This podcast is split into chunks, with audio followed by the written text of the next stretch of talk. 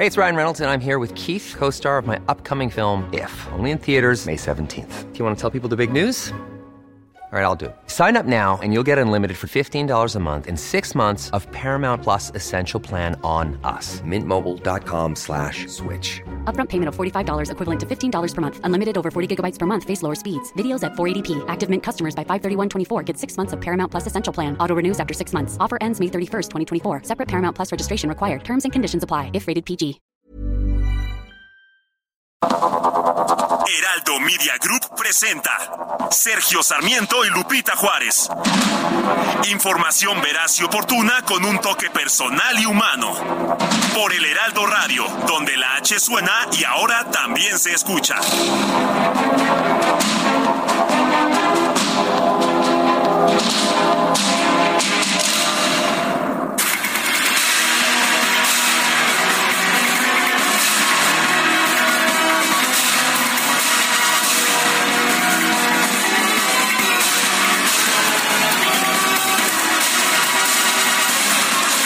Son las 7 de la mañana en puntísimo.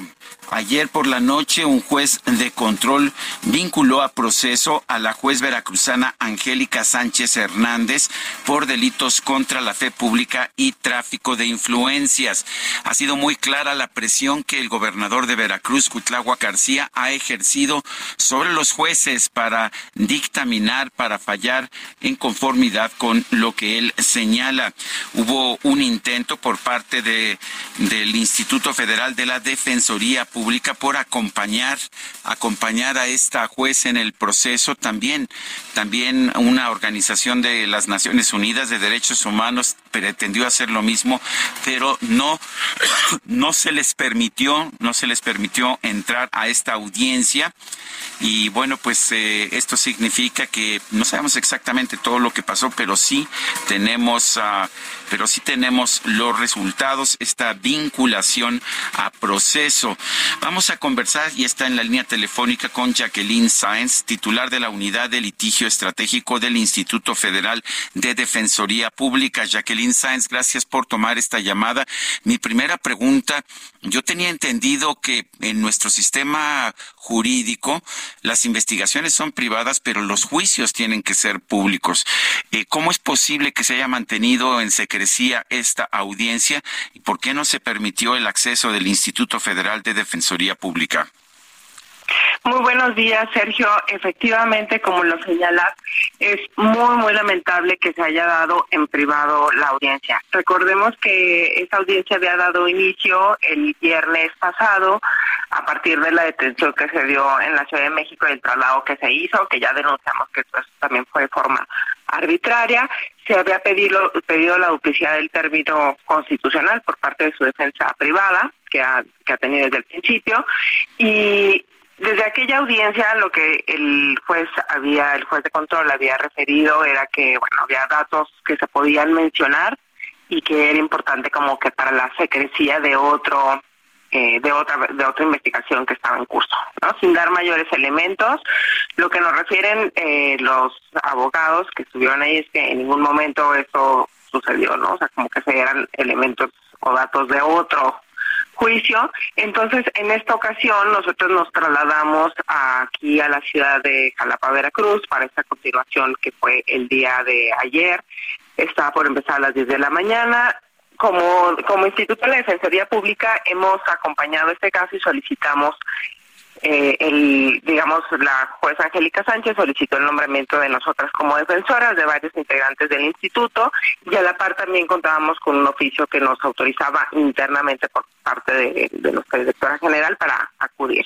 El, la audiencia inició tarde, inició como a las, se inició después de la hora fijada, a las once y media de la mañana, inició con las partes que se identifican. En ese momento la fiscalía simplemente cuestionó que pudiera tener eh, a nosotras como, como defensoras también, aduciendo que, bueno, que era incompatible que la defensoría estuviera ahí, pero además aduciendo que inclusive estábamos invadiendo competencias por, ser una institución federal, que inclusive eso podría constituir un delito, lo dijo eh, la fiscalía, y bueno, pidió abrir a debate esta posibilidad de que estuviéramos. Estuvimos debatiendo por casi dos horas solamente la posibilidad de estar ahí representándola Y finalmente el juez, y esto pues nos habla nuevamente de la parcialidad con la que actúan, nos parece, el juez simplemente dijo que era incompatible la defensa pública con la privada y que en todo caso tenía que decidir. Ella señaló que, que continúa con su defensa privada, pero que quería que personal del instituto permaneciera en la sala, porque es quienes hemos acompañado también otras acciones y quienes también hemos estado presentes. El juez nos pidió retirarnos para debatir esta parte y esencialmente dijo, bueno, eh, retírense. El, el abogado particular pidió que se debatiera nuevamente la parte que la audiencia tenía que ser pública. El hecho que había observadores de Naciones Unidas esperando también afuera y además la situación que ya se había solicitado que pudiéramos permanecer en la sala. Simplemente la audiencia, digamos, continuó. Después supimos que el, el juez simplemente dijo que sería privada porque subsistían las consecuencias y continuó, digamos, el, el debate, ¿no? Eso lo, supimos en uno de los recesos. Nosotros permanecimos ahí todo el tiempo que estuvo discutiéndose eh, el asunto y la audiencia terminó como hasta las ocho y media de la noche. Ahora, tengo entendido que se impidió también el acceso a los representantes del alto comisionado de las Naciones Unidas sobre Derechos Humanos. ¿Cuál fue el argumento en ese caso? El de ustedes que porque son una institución federal y en el caso de, de las Naciones Unidas? Justamente eh, desconocemos porque no pudimos estar en, en, esa parte del debate. Tenemos que se le respondería en su momento a ellos por, por escrito, ¿no? O bueno, no sé si por escrito, pero que se les respondería. Jacqueline. Y no tenemos mayor información al respecto. Eh, nos preocupa obviamente este cerco informativo que se genera, ¿no? Porque justamente es, no, no quiero ser observado por nadie, ¿no? No quiero ser observado por la asesoría ni por los medios, la familia no pudo estar, esto es algo también eh, pues que genera pues mucha pues indignación por parte de todas, ¿no? La familia tenía derecho a estar ahí y acompañarla y a mostrarle además su, su fuerza de poder acompañarla en el juicio, en, el, en, en la audiencia de, inicial. El, en lo que ustedes conocen de esta de este juicio, porque sabemos que la misma juez primero dictó auto de formal prisión a pues al presunto implicado en un homicidio eh, y después hubo observaciones por parte de un tribunal de eh, por un tribunal de amparo eh, federal y que le hizo observaciones y que fue sobre la base de estas observaciones que la juez determinó dejar en libertad al inculpado. A juicio de ustedes, ¿la jueza Angélica Sánchez Hernández se ha comportado de manera adecuada? Nosotros creemos que en todo momento se ha comportado cumpliendo el deber que tenía, ¿no? Es decir, a partir de una orden federal le ordenan que vuelva a revisar el caso, le da le da alineamiento sobre qué tiene o cómo tiene que considerar o decir sobre ciertas pruebas, ¿no? O sea, es decir, tienes que tomar en cuenta bien esas pruebas. A partir de ese estudio sabemos que cuando vienen esas órdenes federales, eh, solemos saber que, ¿no? Que muchas veces ya te están diciendo que hay ciertas pruebas y esto es solamente imputable a la fiscalía, ¿no? Eh, que hay ciertas pruebas que no van a ser suficientes, que van a tenerse que invalidar, excluir, que no van a poder tener valor por distintas deficiencias. Y entonces bueno en cumplimiento de este amparo la jueza dice no vinculo porque no tengo ya elementos no a partir de las pruebas que digamos tiene que quitar Hay y, eh, Perdón, hay información periodística en el sentido de que la titular del Poder Judicial del Estado de Veracruz se reunió con, pues, con un grupo de jueces y les señaló que no deben oponerse a las instrucciones del gobernador Cuitlagua García. ¿Tienen ustedes esa información? Y en todo caso, ¿es legal darles instrucciones a los jueces de fallar solamente a favor de las posiciones del gobierno? Tengo la información que estuvo en medios, de cualquier forma nosotros hemos dicho que el hecho mismo de la primera detención de la jueza Angélica el 5 de junio, de lo que motivó esa primera detención, que fue, digamos, el enojo y el reclamo por el hecho que lo había liberado, ya es suficientemente grave eh, y es un ataque a la independencia judicial de que tiene cualquier juez de poder decidir, ¿no? Eh, con libertad de jurisdicción y además, en este caso, en cumplimiento de una orden federal. Eh, digamos que si eso ocurrió es gravísimo porque también nos habla de un amedrentamiento mayor, ¿no? Que quiere decir no solo me conformo con poner este caso de muestra de qué es lo que te va a pasar, sino además una instrucción precisa de, de qué es y cómo tienes que estar eh, resolviendo. Sí nos preocupa mucho, además en general, por, por la gente que vive en Veracruz y las pocas garantías que pueden tener eh, de tener pues un juicio que sea con la, con la judicatura independiente, imparcial, por ende, y bueno, sí es una situación de, de mucha gravedad. Eh, licenciada, ¿qué viene ahora legalmente? ¿Qué puede hacer una vez que se, se ha vinculado a proceso a la juez Angélica Sánchez? ¿Qué viene ahora para ella? Pues ayer fue vinculada a proceso por los delitos contra la fe pública y tráfico de influencias. Estos fue por los mismos que se había emitido en su momento la orden de aprehensión y que supuestamente, digamos, generó la, la detención, que fue arbitraria en la Ciudad de México el pasado 16 de junio.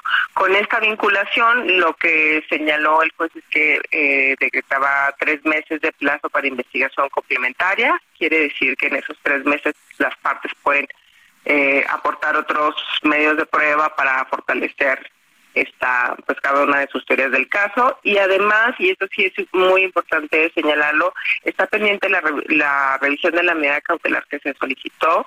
La jueza Angélica Sánchez desafortunadamente está con la medida cautelar de prisión preventiva una medida absolutamente desproporcionada para los hechos que motivaron la detención para el contexto mismo del caso, pero además justo este año hemos estado hablando mucho del tema de prisión preventiva oficiosa justificada, ¿no? Este cómo es importante generar un estándar en donde la prisión sea de verdad justificada, sea proporcionada, sea en una haya una necesidad real de imponerle y si no tendríamos que imponer otro tipo de medidas consideramos que la jueza ni siquiera tuvo que haber comparecido privada de la libertad a la audiencia y bueno, estaremos también en espera de que su defensa particular nos avise si le fijaron fecha para la revisión de la medida o otras acciones para poder seguir peleando esta parte que es muy importante. Jacqueline Sáenz, titular de la Unidad de Litigio Estratégico del Instituto Federal de Defensoría Pública, gracias por conversar con nosotros. Muchas gracias, buen día. Son las siete con once minutos y vamos a un resumen de la información más importante, la información de este jueves 22 de junio del 2023. El juez de control y procedimiento penal oral del Distrito Judicial de Jalapa, Roberto Santos Maldonado, vinculó a proceso a la juez veracruzana Angélica Sánchez Hernández. Se le acusa de los delitos, de delitos contra la fe pública y tráfico de influencias.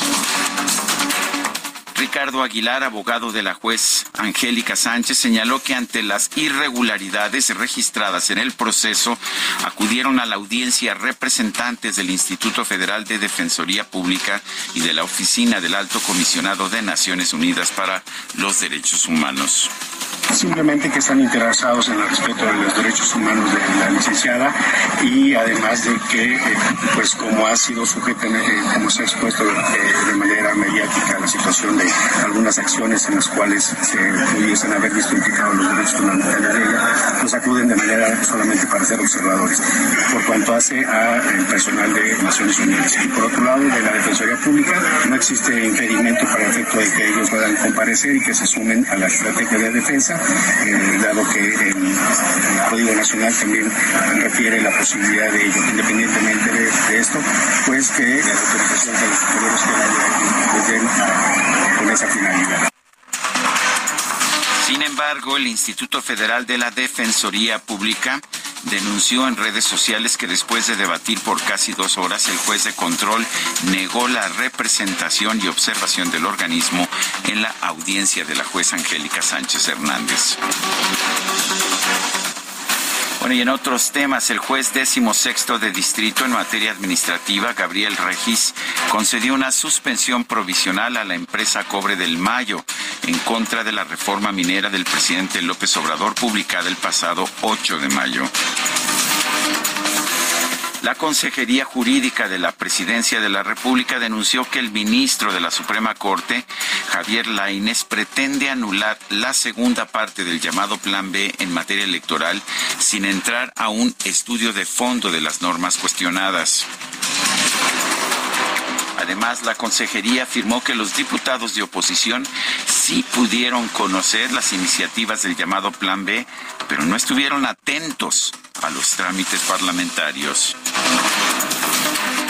Consejo General del Instituto Nacional Electoral rechazó el nombramiento de Flavio Cienfuegos, jefe de asesores de la consejera presidenta Guadalupe Tadei, como nuevo secretario ejecutivo del organismo. El ex canciller Marcelo Ebrard rechazó que haya intentado congraciarse con el presidente López Obrador al proponer que su hijo Andrés Manuel López Beltrán quedara a cargo de una secretaría de la Cuarta Transformación eh, la Secretaría de la Cuarta Transformación haría que esto sea posible. Ahora, ¿por qué sugerí a Andrés congraciarme con Andrés Manuel? No, pues es mi amigo, yo no, tengo distancia con él. No, yo veo que él es una persona capaz, competente, respetuosa, lleva cinco años sin participar en nada. No tengo noticia de nada, sino de una muy buena actitud y muy buena disposición, es una gente sensata, le tengo aprecio y lo hice de buena fe, no entiendo, entiendo que él ahorita pues, no puede tomar partido, estamos en un proceso interno, pero yo tengo esa idea de que podría él eh, encabezar ese esfuerzo. En su segundo día de recorridos por el Estado de México, el senador con licencia Manuel Velasco pidió a sus contrincantes del proceso interno de Morena mantener la unidad y no caer en provocaciones ni ocurrencias. El diputado local de la Ciudad de México, Gonzalo Espina Miranda, quien recientemente se incorporó al equipo de trabajo de la ex jefa de gobierno Claudia Sheinbaum, hizo oficial su salida del grupo parlamentario del PAN de Acción Nacional. El presidente López Obrador se reunió en Palacio Nacional con los integrantes de su gabinete, con 22 gobernadores de Morena y con el dirigente nacional de ese partido, Mario Delgado, para hablar de la organización del festejo del quinto aniversario de su triunfo electoral el próximo primero de julio. Tras el encuentro, el jefe de gobierno de la Ciudad de México, Martí Batres, reveló que el presidente pidió advertir a los simpatizantes de su movimiento que el evento del próximo primero de julio no debe centrarse en las elecciones del 2024. Hay que respetar el evento, hay que concentrarse en el evento, lo importante es el evento, no debe haber ni aplausómetros ni menos aún eh, expresiones negativas para nadie, debe haber respeto, sobre todo pues el respeto al pueblo de México que logró esta victoria el primero de julio del 2018. Esa fue la instrucción del presidente. Esa fue la instrucción. ahorita si pasa le preguntas. Esa fue la instrucción que dio el presidente. Bueno, eh, él eh, opinó sobre todo sobre la importancia que tiene el evento en términos de que este es un momento de consolidación del proyecto.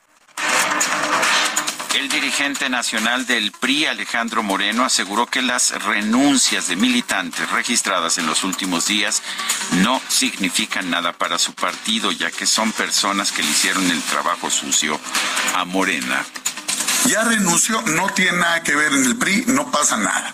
Él renunció, nada más que los priistas saben. Entonces, a mí me trae su renuncia como está, al bote la basura. Ya no estaban, no estuvieron, jamás ayudaron al partido. Y no, no me lo preguntes a mí, pregúntaselo a toda la militancia priista. Los votos de quienes renunciaron como diputadas y diputados eran legisladores de Morena. Está acreditado todos sus votos, todo lo que hacían gobernador de Jalisco, Enrique Alfaro, aseguró que no va a dejar el cargo hasta que haya cumplido con su trabajo. Señaló que los resultados de gobierno son la mejor carta de presentación de cualquier candidato. Un grupo de alcaldes, diputados locales y dirigentes del PRI y el PAN de Nuevo León acudió al Senado para denunciar que el gobernador Samuel García persigue, acosa y extorsiona a la oposición para tener el control total del Estado. La bancada de Morena en la Comisión Permanente del Congreso rechazó pedir a la Comisión Federal de Electricidad que tenga flexibilidad en el pago de recibos, a fin de que las familias mexicanas puedan enfrentar de mejor manera la ola de calor que afecta a nuestro país. Tania Pacheco, alcaldesa de Cirándaro, Guerrero, donde se han registrado temperaturas de hasta 42 grados, pidió a la población no desesperarse por la falta de electricidad en el municipio debido al incendio registrado el pasado fin de semana en la subestación de la CFE en Huetamo, Michoacán. Y bueno, estamos en esta zona, como todos saben, todo el municipio de Cirándaro, eh, precisamente por la negligencia que pasó hace unos días y todos nos han estado mandando mensajes. Yo entiendo eh, la parte de la preocupación, porque sin el agua pues no hacemos nada. El agua es un líquido vital para nosotros los seres humanos y es por ello que yo quiero agradecer a la Comisión Federal de Electricidad, eh, a los encargados en Huetamo, que han estado al pendiente y que una prueba de ello estamos aquí con ellos. Y mientras tanto, Pablo Barona Estrada, presidente municipal de Huetamo, Michoacán, aseguró que tiene registro de por lo menos ocho personas muertas en los últimos cuatro días debido a golpes de calor. Las secretarías de Educación y de Salud de Coahuila anunciaron que a partir de este jueves las clases de nivel básico serán a distancia ante las altas temperaturas que afectan al estado. Este miércoles se reportó un incendio al interior de la refinería de Dos Bocas en el estado de Tabasco, debido a la explosión de una pipa con combustible. El personal de la planta fue desalojado como medida de precaución. En Tepatitlán, Jalisco, se registró un choque múltiple en la autopista que va de Zapotlanejo a Lagos de Moreno. El saldo es de por lo menos cinco personas muertas y 14 heridos. El gobierno de China informó que por lo menos 31 personas murieron debido a una explosión en un restaurante de la ciudad de Yinchuan, ocasionada por una fuga de gas. En París, en Francia, se reportó una fuerte explosión en un edificio que dejó por lo menos 37 personas heridas, cuatro de ellas de gravedad.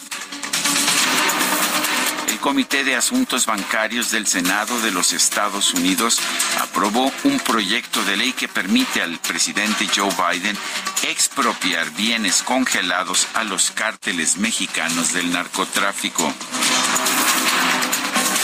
El INEGI informó que en la primera quincena de junio de este 2023, el índice nacional de precios al consumidor subió 0.2%. Esto llevó la inflación general anual a 5.18%. Y en información deportiva, la Federación Mexicana de Fútbol presentó de manera oficial a Jaime Lozano como director técnico interino de la selección mayor para los partidos de la Copa Oro.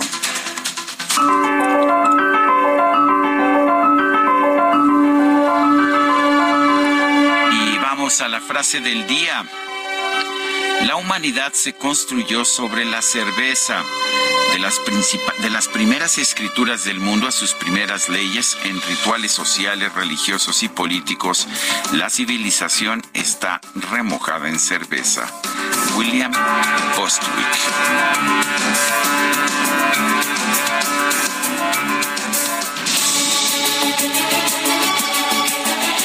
Y vamos a las preguntas.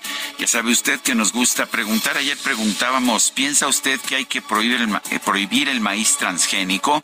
Sí, nos dijo 20%, no 71.1%, quién sabe, 9%. Recibimos 2.219 participaciones. La que sigue, por favor. Claro que sí, mi querido DJ Kike, esta mañana ya coloqué la siguiente pregunta en mi cuenta personal de Twitter, arroba Sergio Sarmiento. ¿Quién tiene la razón? Jueza Angélica, 80%. Gobernador Cuitláhuac, 2.4%. No sabemos, 17.5%. En 58 minutos llevamos 832 votos. Me tienes abandonado, no me quieres. Sí, quiero recordarle nuestro número de WhatsApp es el 55 2010 9647. Repito, 55 2010 9647. Le recuerdo nuestra cuenta en Twitter también es arroba Sergio y Lupita. Repito, arroba Sergio y Lupita. Denos follow, denos seguir y manténgase pues informado. Y además también le recomiendo la cuenta de del Heraldo de México, arroba Heraldo de México. Yo soy Sergio Sarmiento. Hoy no se encuentra con nosotros Guadalupe Juárez. No sé si los festejos de cumpleaños de Itzel González se prolongaron en demasía o si salió en una muy anunciada y muy deseada y muy merecida vacación. Cualquiera que haya sido el motivo, un fuerte abrazo, Juárez, quiera que estés. Vamos a una pausa y regresamos.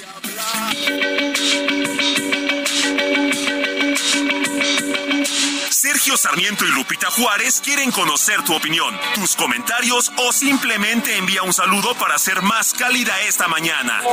Envía tus mensajes al WhatsApp 55 20 10 96 47.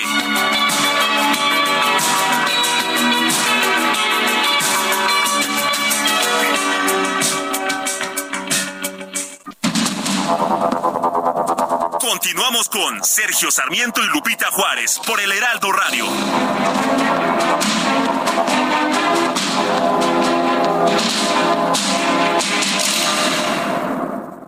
Toma un minuto y piensa en tu momento favorito, en tu graduación, por ejemplo. Ahora piensa en todas las empresas que se necesitan para hacerla posible. Las que rentan los salones, las que hacen la comida, las empresas al comprar y vender entre sí generan economía para miles de familias. Cierto. Radio y Televisión Mexicanas. Voz de las empresas. Consejo de la Comunicación.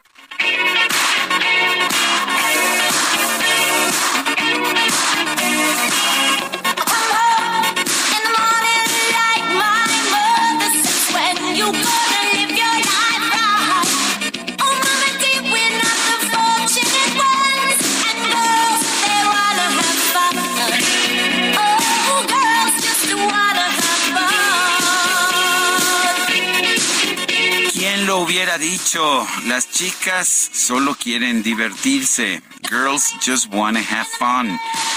Igual que los chicos, ¿no? Pero nos hicieron creer que las chicas eran diferentes y que no querían divertirse igual que los chicos. Cindy Lauper, allá en los años 70, nos advirtió con claridad, 70 no, más bien en los 80, nos advirtió con claridad que esto era falso, que las chicas también quieren divertirse. Girls just wanna have fun. Hoy vamos a estar festejando el cumpleaños número 70 de una cantante excepcional con una voz, eh, una voz muy aguda, pero muy significativa, muy distintiva. El nombre Cynthia Ann Stephanie Loper, mejor conocida como Cindy Loper. Y bueno, pues no veo que nadie se oponga y mientras nadie se oponga, pues nosotros vamos a estar escuchando canciones como esta Girls Just Wanna Have Fun, las chicas solo quieren divertirse, que fue incluida en el álbum debut de estudio de Cindy Lauper. el álbum se llamaba She's So Unusual y era de 1983.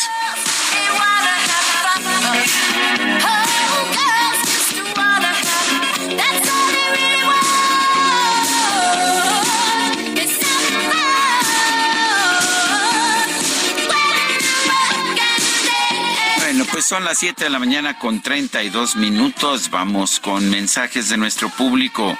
Buenos días a los mejores de la radio. No me pierdo sus programas. Excelentes y también a menos. ¿Quién le pondrá un alto a las arbitrariedades que está cometiendo el delincuente gobernador de Veracruz? Si el presidente con este caso de la jueza le está mandando un mensaje al Poder Judicial, me imagino que nadie estamos todos en peligro, es algo que los seguidores de la 4T no entienden, no nos deja firma la persona que nos mandó este mensaje. Dice otra persona, eh, que es Amy Shehoa. La persecución que estamos viendo contra la jueza Angélica es un pequeño experimento de impunidad y persecución política para acabar con el poder judicial. Lo que se hace una vez puede hacerse de nuevo y a mayor escala. Estamos advertidos, pero nadie quiere cerrar filas ni hacer caso. Antonio Ruiz Ochoa Jorge Antonio Ruiz Ochoa nos dice, saludos desde Tuxtla Gutiérrez, los escucho todos los días manejando camino a la escuela de mis hijos.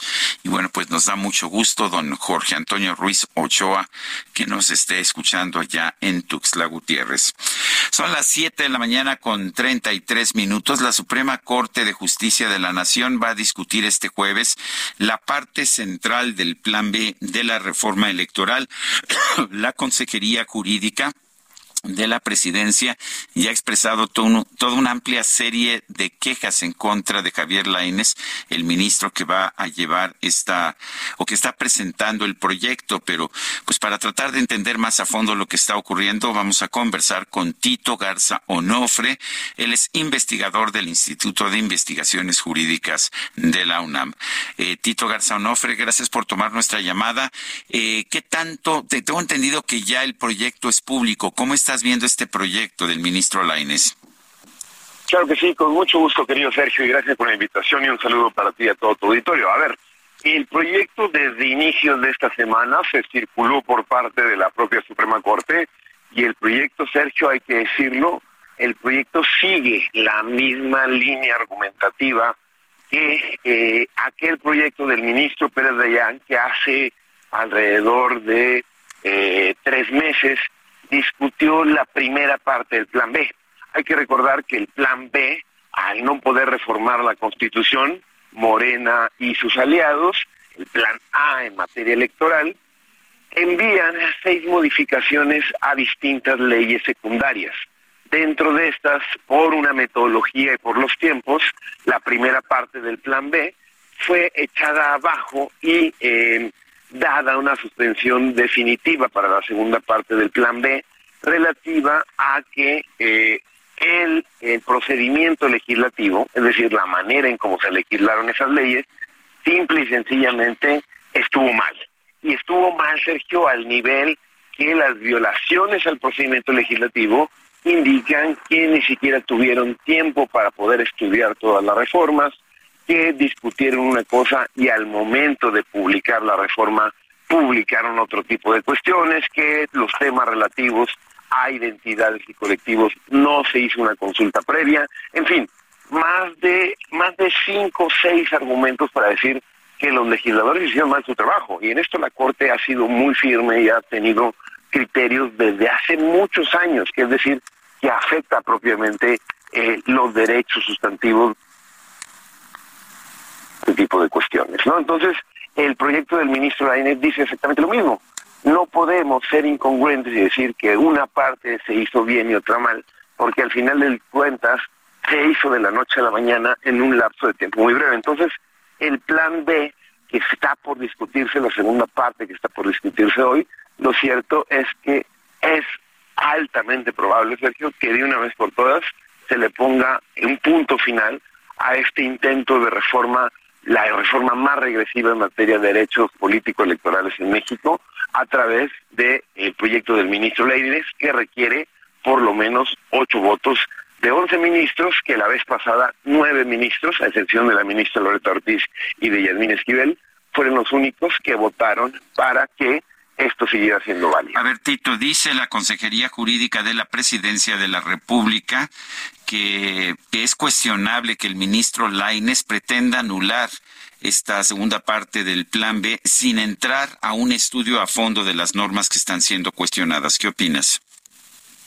Em, no, bueno, esto es un claro caso, Sergio, de cómo se intenta tergiversar la verdad desde los medios oficialistas y esto es bastante, bastante peligroso porque aquí eh, este es un argumento, pero, pero a mí me parece bastante institucional y que la Corte suele ser muy cuidadosa en el mismo. ¿Por qué? Porque la Corte, Sergio, no entra al fondo, pero por una cuestión de mera lógica elemental. La Corte dice a los legisladores de Morena y los aliados que hicieron el plan B, ustedes están en el derecho de tocar cualquier tema que quieran. Son legisladores, tienen mayoría, adelante con entrar al fondo de cualquier materia. Pero si van a hacer eso, necesita ser de manera indispensable siguiendo ciertos mínimos respecto a cómo se legisla. Y estos son los mínimos que hablábamos, Sergio, que tiene que tener un plazo razonable de tiempo, que tiene que haber debate, que lo que disputan se plasme en la iniciativa, que si van a consultar a materia de afromexicanos, de comunidad LGBT, tienen que consultarlas y de esto no hizo nada Morena. Hay que recordar cómo se legisló, por eso el plan B, porque es una cosa que se hizo de la noche a la mañana. Entonces la Consejería Jurídica de nueva cuenta lo que busca es enturbiar el ambiente, confundir a la población y me parece bastante, pero bastante peligroso. También la Consejería Jurídica dice que los diputados de oposición sí estaban en posibilidad de conocer las iniciativas del Plan B, pero que no estuvieron atentos a los trámites parlamentarios. ¿Qué opinas?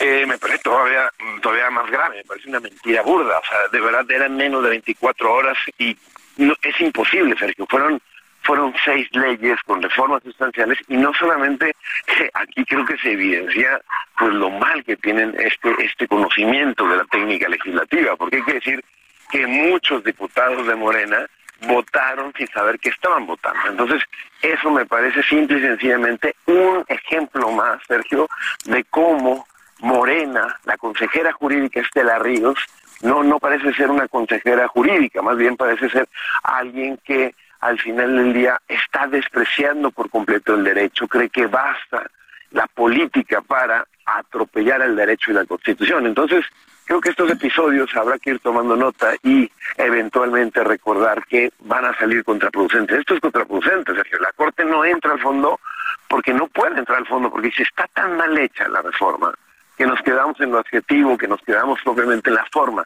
Si quieren volver a hacer una reforma de estas magnitudes, simple y sencillamente háganla bien. Y esto es lo interesante del proyecto del ministro Laines.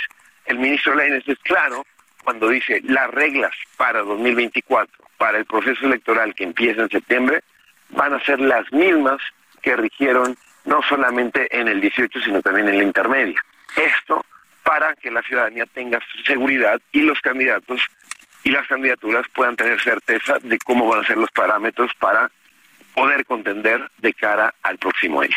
Ah, eh, Arturo Saldívar, el ministro, expresidente de la Corte, ha variado o, ha votado en, distintas ocasiones de distinta manera. Él dice que la gravedad de las violaciones al procedimiento legislativo es importante. Eh, ¿Cómo ves que vaya a votar en esta ocasión? ¿Qué tan grave puede considerar Arturo Saldívar las violaciones al procedimiento legislativo? Sí, es una buena pregunta porque Arturo Saldívar fue una de las personas que eh, dijo que era inconstitucional el plan B por este tipo de gravedades. Lo cierto es que esta parte, Sergio, no solamente es que sea igual que la vez pasada, que, que la primera parte del plan B, sino que incluye una nueva serie de eh, eh, violaciones al procedimiento legislativo. Entonces, por mera congruencia, sí sabemos que Arturo Saldívar más bien es un ministro veleta, defendiendo un poco de la coyuntura, ha votado a favor de, la militarización, ha votado en contra de la prisión preventiva, es que no, no tiene congruencia ni consistencia. En el caso particular, yo simple y sencillamente creo que es imposible que cambie de criterio tan solo de un mes a otro, porque e, este es el problema, Sergio, y eso es, esto es donde, donde la ministra eh, Loreto Ortiz y el Esquivel no tienen ningún tipo de pudor y más bien es cinismo.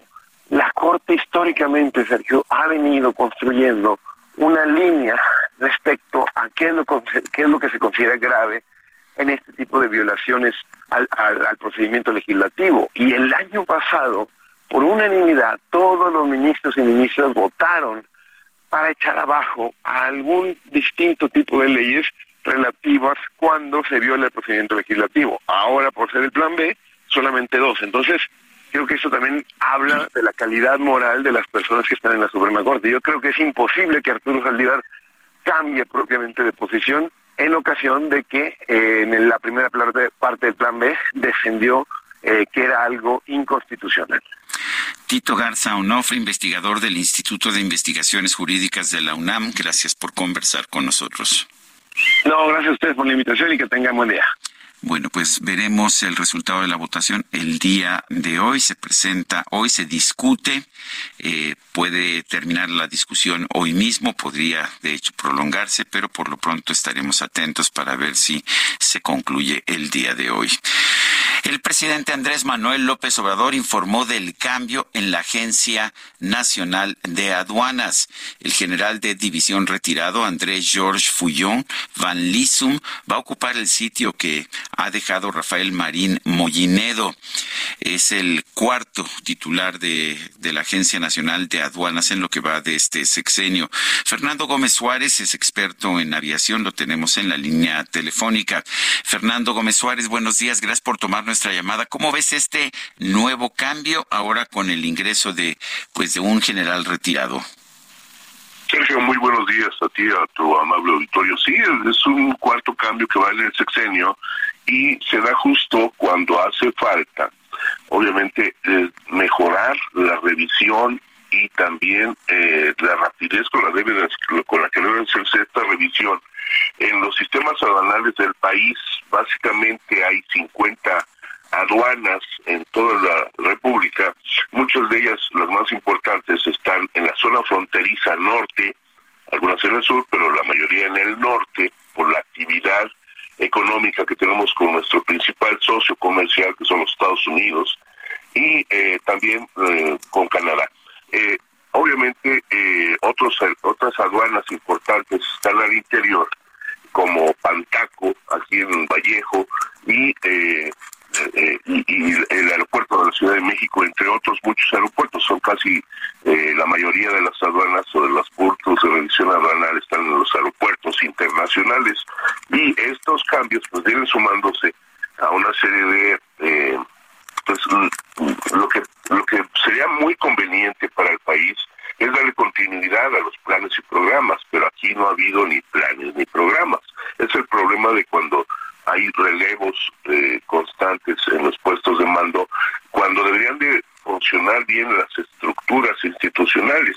O sea, aunque no hubiera una cabeza, eh, la estructura sigue operando bien y ahí es donde también está fallando, porque faltan personal y faltan equipamientos o la modernización de los equipos para poder darle salida rápida a las mercancías y sobre todo también darle certeza a los mecanismos de revisión. Eh, Fernando, ¿cómo, ¿cómo, ha quedado la situación de la aduana en la Ciudad de México, en el Aeropuerto Internacional de la Ciudad de México? Sabemos que eh, se tomó la decisión de mandar toda la carga aérea al AIFA, eh, después estaban trayendo la carga al Aeropuerto Internacional de la Ciudad de México para que aquí pasara por aduana. ¿Cuál es la situación en este momento y qué está pasando con la carga que viene pues en, en las panzas de los, de los aviones de pasajeros? No se da esta conversión, el plazo que les dieron todavía se extendió un mes más, un tiempo más, eh, en virtud de que pues las aerolíneas cargueras, las importantes, no las mensajeras, como a una que se anunció ahí al principio que estaba dispuesta a colaborar, qué bueno, pero las cargueras importantes, que son aproximadamente 12, eh, han tardado un poco por cuestiones quizás de presupuesto, de logística, de, transferencia de instalaciones, etcétera, han tardado un poco. Y el parte de la carga que está bajando en el Felipe Ángeles, una parte tiene que ser traída por vía terrestre al aeropuerto capitalino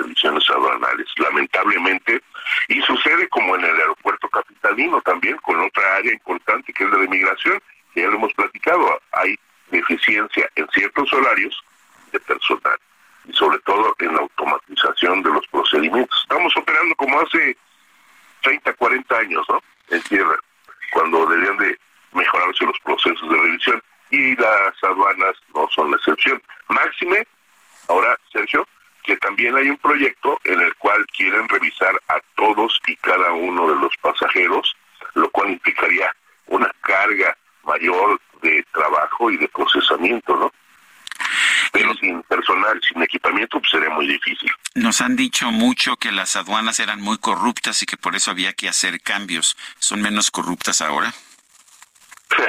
eso habría que tener otros eh, parámetros de medición. Se dice eso, se sabe eso. Eh, obviamente la incorporación de las fuerzas castrenses o de las fuerzas de la Secretaría Marina y de la Serena en varios sectores estratégicos como son aeropuertos, puertos, carreteras, etcétera, y darles eh, ciertas concesiones en cuanto a eh, el manejo, la operación y la administración, pues eh, podría suponer que habría mayor orden y disciplina. Ojalá se dé, ¿no? Todavía falta ver los resultados. pero son otras instancias las que deberían de calificar esto. Lo que sí es importante es determinar o señalar desde el sector privado, desde la cuenta de de los que estudiamos o analizamos este tipo de temas es proponer soluciones viables, dado que eh, hay un retraso impresionante en la logística y en el manejo de las mercancías en aduanas, tanto en puertos, aeropuertos, no tanto en carreteras, pero en puertos y aeropuertos. Se hace falta una mayor sistematización, automatización, inversión, obviamente, pero eh, obviamente en la capacitación, en la contratación y en el adiestramiento, no nada más de recursos humanos, sino también en el equipamiento y en la automatización. Hay que hacerle, no hay que inventar el hilo negro, hay que hacerle como los demás países eh, desarrollados que manejan altos volúmenes, máxime con esta dinámica que traemos no nada más con el norte del continente, Estados Unidos y Canadá, sino también con Asia, que tiene una actividad impresionantemente creciente en los últimos años, y más con el comercio electrónico, eh, y todavía lo que tenemos con Europa, ¿no? Pues yo quiero agradecerte, Fernando Gómez Suárez, experto en aviación, esta conversación. Al contrario, Sergio, muy buenos días. Gracias, agradecido soy yo. Bueno, pues uh, sí, eran muy corruptas las aduanas, pero no se ve que estemos mejorando. Por, al contrario, estamos pues trabajando como hace 50 años. Vamos a otros temas. La mayoría del Consejo General del Instituto Nacional Electoral votó en contra de la designación de Fabio, Flavio Cienfuegos Valencia para ocupar el cargo de titular de la Secretaría Ejecutiva. Esto fue un revés importante para la consejera presidenta Guadalupe Tadei. Elia Castillo, cuéntanos. Muy buenos días, Sergio. Los saludo con mucho gusto a ustedes y al auditorio. Así es, con cinco votos a favor y seis en contra, el Consejo General del Instituto Nacional Electoral desechó la propuesta de Guadalupe Tadei, presidenta de este órgano electoral, de nombrar a Flavio Cienfuegos como titular de la Secretaría Ejecutiva, luego de que la ex consejera Adriana Favela rechazó su postulación al cargo. En acalorado y ríspido debate durante la segunda sesión extraordinaria del Consejo General del Instituto y luego de que fueron aprobados por unanimidad los nombramientos de nueve y unidades de la Junta Ejecutiva, los consejeros batearon la propuesta de Cienfuegos como secretario ejecutivo, luego de casi tres meses sin acuerdo sobre quién ocupará este cargo. En tanto, Miguel Ángel Patiño, quien este miércoles fue nombrado como titular de la Dirección Ejecutiva de Organización Electoral, continuará designado como encargado de despacho de la Secretaría Ejecutiva hasta el próximo primero de julio, cuando entrará en funciones en su nueva encomienda, aclaró en entrevista posterior a la sesión la consejera presidenta. Guadalupe Guadalupe Tadei hará otra propuesta antes de la fecha antes mencionada o, en su caso, designará a otro encargado de despacho para ocupar la titularidad de la Secretaría Ejecutiva. Escuchemos parte de lo que comentó al respecto la consejera presidenta. De aquí al primero de julio. Sí. De aquí al primero de julio se tomará la decisión si él sigue de encargado o hay una nueva encargada. Esa es la realidad. En el orden del día se tenían previstas dos propuestas para ocupar el puesto que dejó Edmundo Jacobo Molina el pasado 3 de abril, la de la exconsejera Adriana Favela y la de Flavio Cienfuegos. Al inicio de la discusión de este punto, de último momento, la consejera presidenta dio lectura a una carta enviada por Favela en donde declinó el cargo.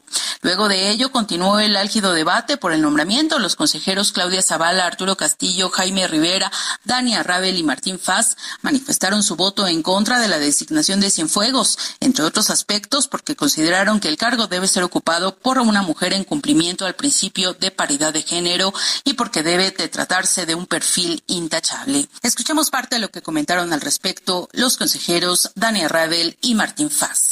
También decir de cara a la ciudadanía que no me voy a dejar intimidar, no voy a dejar que presiones externas pretendan influir en mi decisión autónoma e independiente, sobre todo para el cargo de quien va a estar en la Secretaría Ejecutiva. Tampoco en mi caso me dejaré llevar por presiones externas ni internas de ninguna naturaleza, sino única y exclusivamente por mi voto en conciencia respecto de si tienen o no tienen la idoneidad. Durante la discusión sorprendió la defensa que los representantes de Morena y del PRI hicieron de la propuesta de Tadei de nombrar a Cienfuegos en el cargo. El priista Irán Hernández acusó que había resistencia de la burocracia dorada en el INE y aludió al exconsejero presidente Lorenzo Córdoba y al exconsejero Ciro Murayama, a quienes culpó de buscar secuestrar al instituto. Este es el reporte que les tengo. Muy buen día.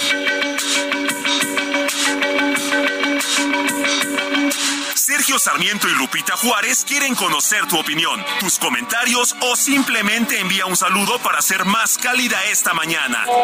Envía tus mensajes al WhatsApp 55 20 10 96 47.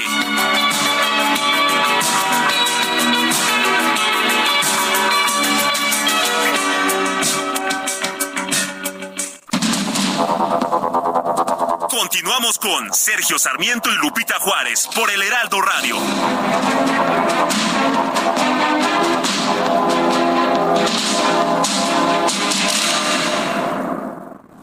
Volante del nuevo Fiat Pulse y acelera tus latidos haciendo eso que te apasiona. Acelera tu pulso con el SUV líder en ahorro de combustible. Estrénalo con una tasa desde 7.99% más seguro gratis. Fiat, sé único. Visita tu distribuidor Fiat Chrysler K 31.1% vigencia del 3 a 31 de mayo de 2023. Consulta fiat.com.mx.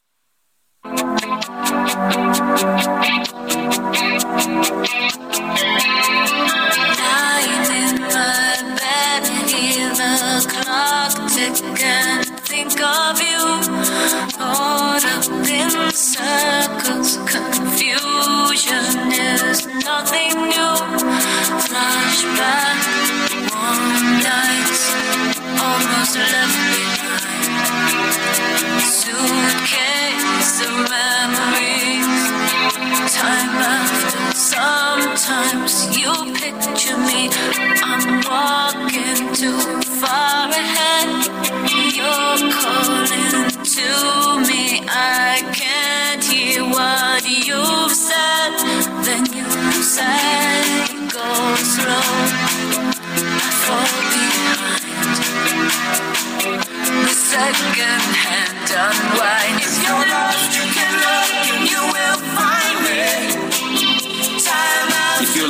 you can look and you will find me. Time after time. Si estás perdido, puedes mirar y me vas a encontrar. Ves cada vez el tiempo, cada momento, o sea, en todas las ocasiones. Ahí siempre estaré. Si te caes, yo te voy a atrapar. Yo estaré esperándote time after time. Tiempo después de tiempo, en todas las ocasiones, una y otra vez, que sería la mejor manera de decirlo en español, sí. Time after time, una y otra vez.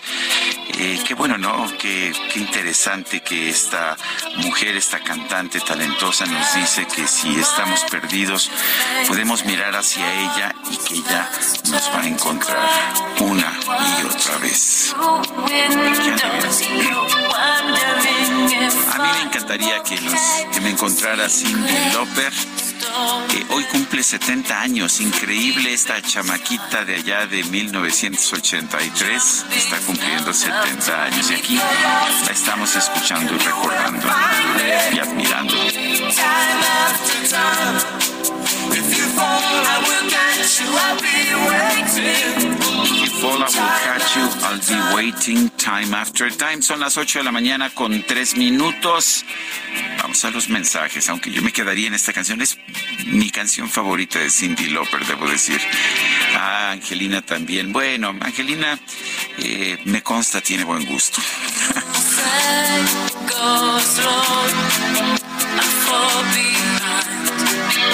Yo no sé por qué se puso triste el DJ Kike cuando dije eso, pero en fin. Bueno, vamos, vamos con los mensajes de nuestro público. Dice, dice una persona, hola queridos amigos, buenos días. Respecto al problema de la jueza detenida, creo que es una distracción para olvidar el asunto de la sinvergüenza que clonó su tesis. Ustedes no lo creen así.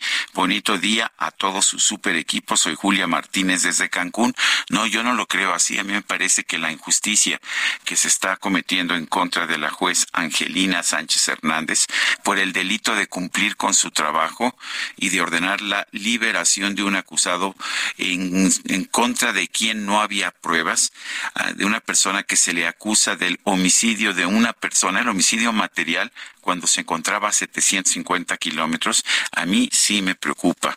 Y esto es completamente aparte del tema de sí, si una ministra plagió su tesis, pues de los cuestionamientos que debe haber por eso. Dice otra persona, buenos días, Sergio Lupite, disculpen mi ignorancia, pero ¿qué significa eso de la fe pública? Espero me puedan contestar al aire. Excelente eh, día a todo el equipo, DJ Quique, Itzel, Julio Romero, todos pues, es Pinky Cruz. Eh, los delitos contra la fe pública supuestamente es el uso de documentos falsos, solo que no nos han permitido eh, saber a qué documentos falsos se refiere la Fiscalía. Y digo, ¿y por qué digo que no nos lo han dejado saber?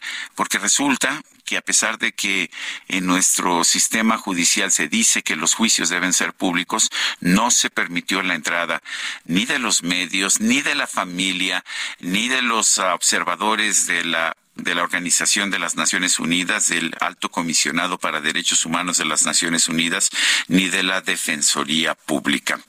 Dice otra persona, Isa Martínez, saludos escuchando las noticias. Qué bueno que nos escucha. Cuando son las ocho de la mañana con seis minutos, hace mucho calor, vámonos al clima. El pronóstico del tiempo con Sergio Sarmiento y Lupita Juárez.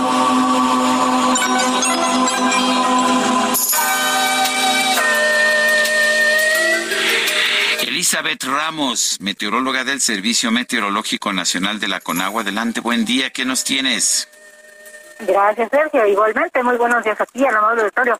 Pues, Sergio, la tercera onda de calor continuará generando ambiente muy caluroso o extremadamente caluroso sobre gran parte del país con temperaturas superiores a 35 grados en 30 entidades, resaltando los estados de Sonora, Coahuila, Nuevo León, Tamaulipas, San Luis Potosí, Veracruz y Tabasco, en donde las temperaturas podrían superar los 45 grados. Canales de baja presión en la línea seca y aire inestable superior originarán lluvias y chubascos de con descargas eléctricas y posible caída de granizo sobre entidades del norte, noreste, occidente y sur del país, mientras que la onda tropical número 6 ocasionará lluvias intensas en Chiapas y lluvias fuertes a muy fuertes en zonas de Oaxaca, Tabasco y la península de Yucatán. Finalmente, en la Ciudad de México, predominará el cielo despejado. Por la tarde, las máximas alcanzarán los 31 y 33 grados con ambiente muy caluroso y se prevén vientos de 15 a 25 kilómetros por hora con rachas de 40 a 60 kilómetros por hora y posibles tolvaneras. Así que tomen sus precauciones. Este es el reporte, Sergio. Regresamos contigo. Gracias, Elizabeth Ramos. Y pues efectivamente hay mucho calor y cuando hay mucho calor se utilizan más dispositivos como los aires acondicionados. El Centro Nacional de Control de Energía informó que el Sistema Interconectado Nacional entró en estado operativo de alerta cuando registró un margen de reserva operativa menor al 6%. El presidente López Obrador minimizó esto, dijo que pues que es algo de rutina. ¿Qué tan de rutina es? Vamos a preguntarle a Víctor Ramírez vocero de la plataforma México, Clima y Energía. Víctor Ramírez, ¿cómo estás? Buen día. Cuéntanos, ¿es, es de rutina que tengamos 6% de reserva en, pues, en nuestro sistema eléctrico interconectado? Hola, muy buenos días, Sergio, Lupita. Este, pues bueno, primero que nada, no, no es normal tener menos del 6% y por eso se lanza esta alerta, eh, hay que decirlo, fue, eh, fue, una alerta, no, es una emergencia, como su nombre lo dice, la alerta nos pide a todos que estemos atentos o a todos los que participan en, el sistema eléctrico interconectado. Este, eh, que se refiere al sistema eléctrico interconectado, es este que va desde Sonora hasta eh, Chiapas o Quintana Roo. Y eh, lo que sucede es que para tú tener un sistema eléctrico estable tienes que tener no el 100% de, tu energía, sino el 100% de tu energía más una capacidad de reserva por si algo llegara a fallar, que esta, digamos, entra a suplirla y se mantenga el equilibrio entre oferta y demanda, que siempre se tiene que mantener. Y pues esto estuvo en riesgo de no de, no tenerse hace un par de días, fue una condición de alerta de, de, tres horas, cuando mm, eh, el país estaba teniendo el récord de eh, demanda eléctrica histórico, que o sea, nunca se ha consumido tanta energía en un momento de la historia del país. O sea, no es tan, no es tan de rutina, es de preocuparse. ¿Y cuáles son las razones? ¿Es nada más el calor o el hecho de que, pues, que de que no se hayan aceptado, eh, que no se hayan aceptado nuevas inversiones, que se hayan cancelado, incluso dejado inversiones que ya estaban terminadas sin operar? ¿Eso nos está afectando?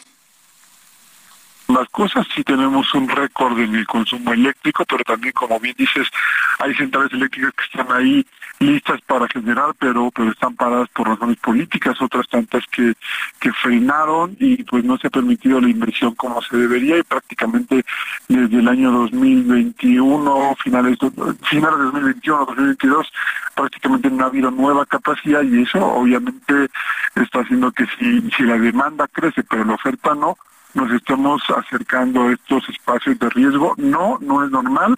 Lo que sí son normales son los estados operativos del controlador, del Centro Nacional de Control de Energía, pero un estado operativo en el que te dicen estamos a punto de llegar al límite de nuestra capacidad no, no es absolutamente normal. Eh, Víctor, ¿qué debería estar haciendo la Comisión Federal de Electricidad? ¿Qué deberíamos estar haciendo como país para pues para asegurar que tengamos eh, que no tengamos este tipo de alertas? Mm, pues esto yo creo que rebasa un poco la Comisión Federal de Electricidad. La, la, CFE tiene sus plantas en sus condiciones, eh, en las condiciones que puede tenerlas. Este, creo que es un asunto más bien de, política energética.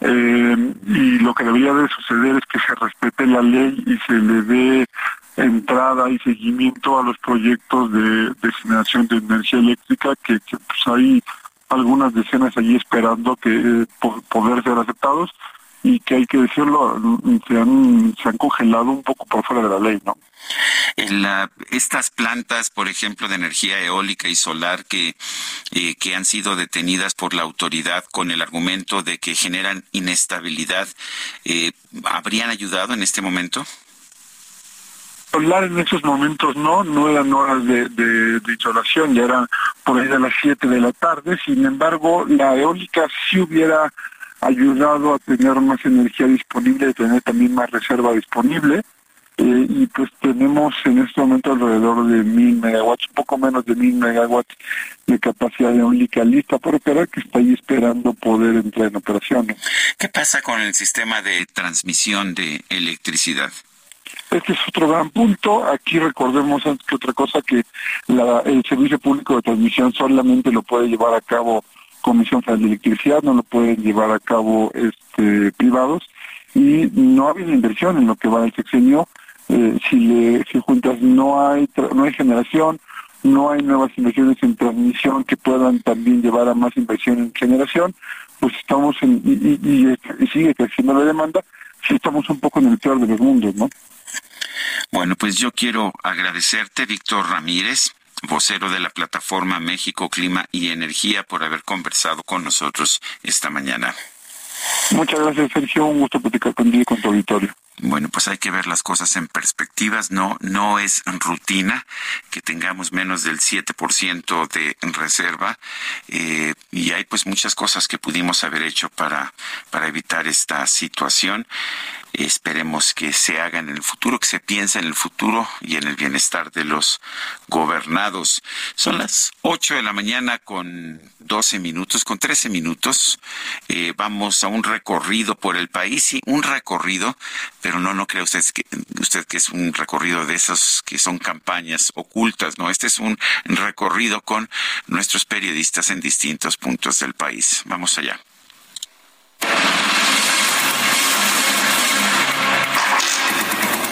En Oaxaca se han contabilizado al menos ocho personas fallecidas relacionadas con golpes de calor, reveló los servicios de salud de Oaxaca. De acuerdo al corte de este lunes 19 de junio, se tiene notificada una defunción confirmada por temperaturas naturales extremas de una persona del sexo masculino de 17 años de edad de la localidad de Loma Bonita. También se cuenta con el reporte de siete decesos asociados a posibles golpes de calor, por lo que se esperan los resultados de los estudios epidemiológicos para descartar o ratificar las causas de las muertes, señaló la dependencia. En este sentido, anunció que en esta semana se pronostican temperaturas por arriba de los 40 grados centígrados en diversas zonas del estado, por lo que llamó a extremar precauciones. Es el reporte desde Oaxaca. ¿Qué tal? Muy buenos días, Sergio. Te saludo con gusto desde Monterrey. Mira, la ola de calor ya provocó nueve muertes, las cuales están esperando por confirmar que sea por golpe de calor al tener ya los resultados de la necropsia de ley. Esto lo informó la secretaria de Salud, Alma Rosa Marroquín. Por otro lado, déjame decir también que el calor provocó que un banco tuviera un conato incendio. Este es el BVA en la zona centro de Monterrey. La saturación de energía por el uso de climas y del elevador provocó este conato incendio que ocasionó que se desalojaran a 150 personas, trabajadores de esta institución bancaria la BVA, ubicada en, el cruce de las calles de Matamoros y Padre Mier. Por otro lado, también familiares de dos colonias en la zona sur de Monterrey. Estas familias optaron por cerrar la calle eh, Garzazada a la altura de Revolución para exigir la instalación de un eh, transformador de electricidad que tiene varios días que se dañó y ellos tienen varios días sin energía eléctrica. Esto provocó un congestionamiento vial de una de las principales arterias de Monterrey eh, con una longitud de más de 3 kilómetros. Así las cosas en Monterrey, esto ya es un caos, las familias requieren mejor servicio de energía eléctrica y también, obviamente, no abusar del suministro para evitar apagones, que nada más el municipio de Escobedo tiene 40 colones sin energía de este servicio. Hasta aquí mi reporte, Sergio. Muy buenos días. Bueno, pues parece que el calor es un tema que está dominando en muchos lugares de nuestro país. Y bueno, pues esto afecta también la situación de agua en la Ciudad de México. El sistema Cutzamala, que trae una parte importante del agua que se consume aquí en la Ciudad de México, está en crisis por las altas temperaturas, por la falta de lluvias.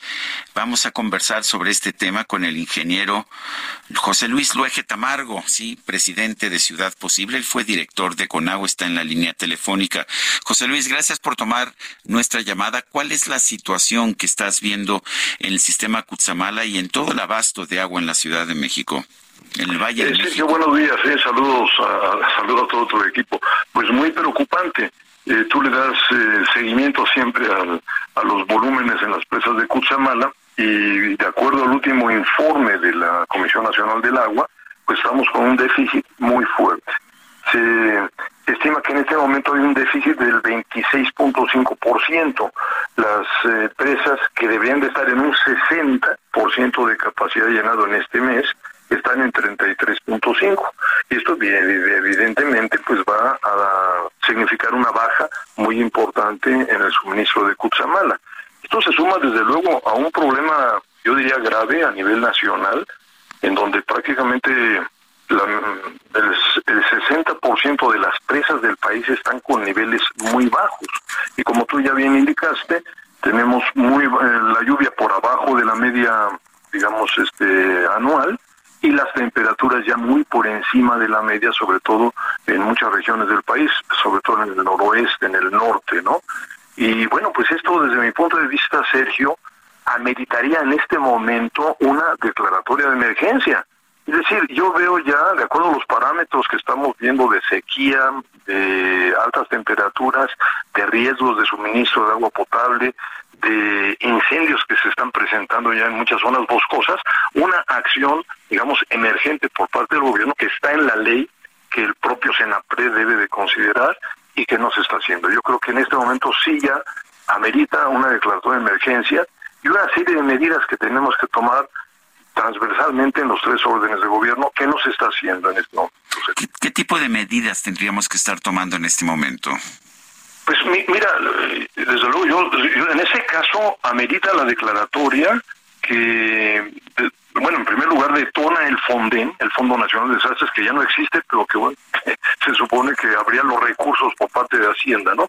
En donde viene, por ejemplo, rehabilitación de pozos, el, el tema de energía de muchos pozos en muchas comunidades que no están operando, el suministro a través de pipas donde no tienen acceso, digamos, a agua potable, toda la, todo el tema de prevención de incendios que requiere muchos recursos, brigadas, por ejemplo, que limpien basura, madera suelta, eh, mantenimiento de brechas cortafuego.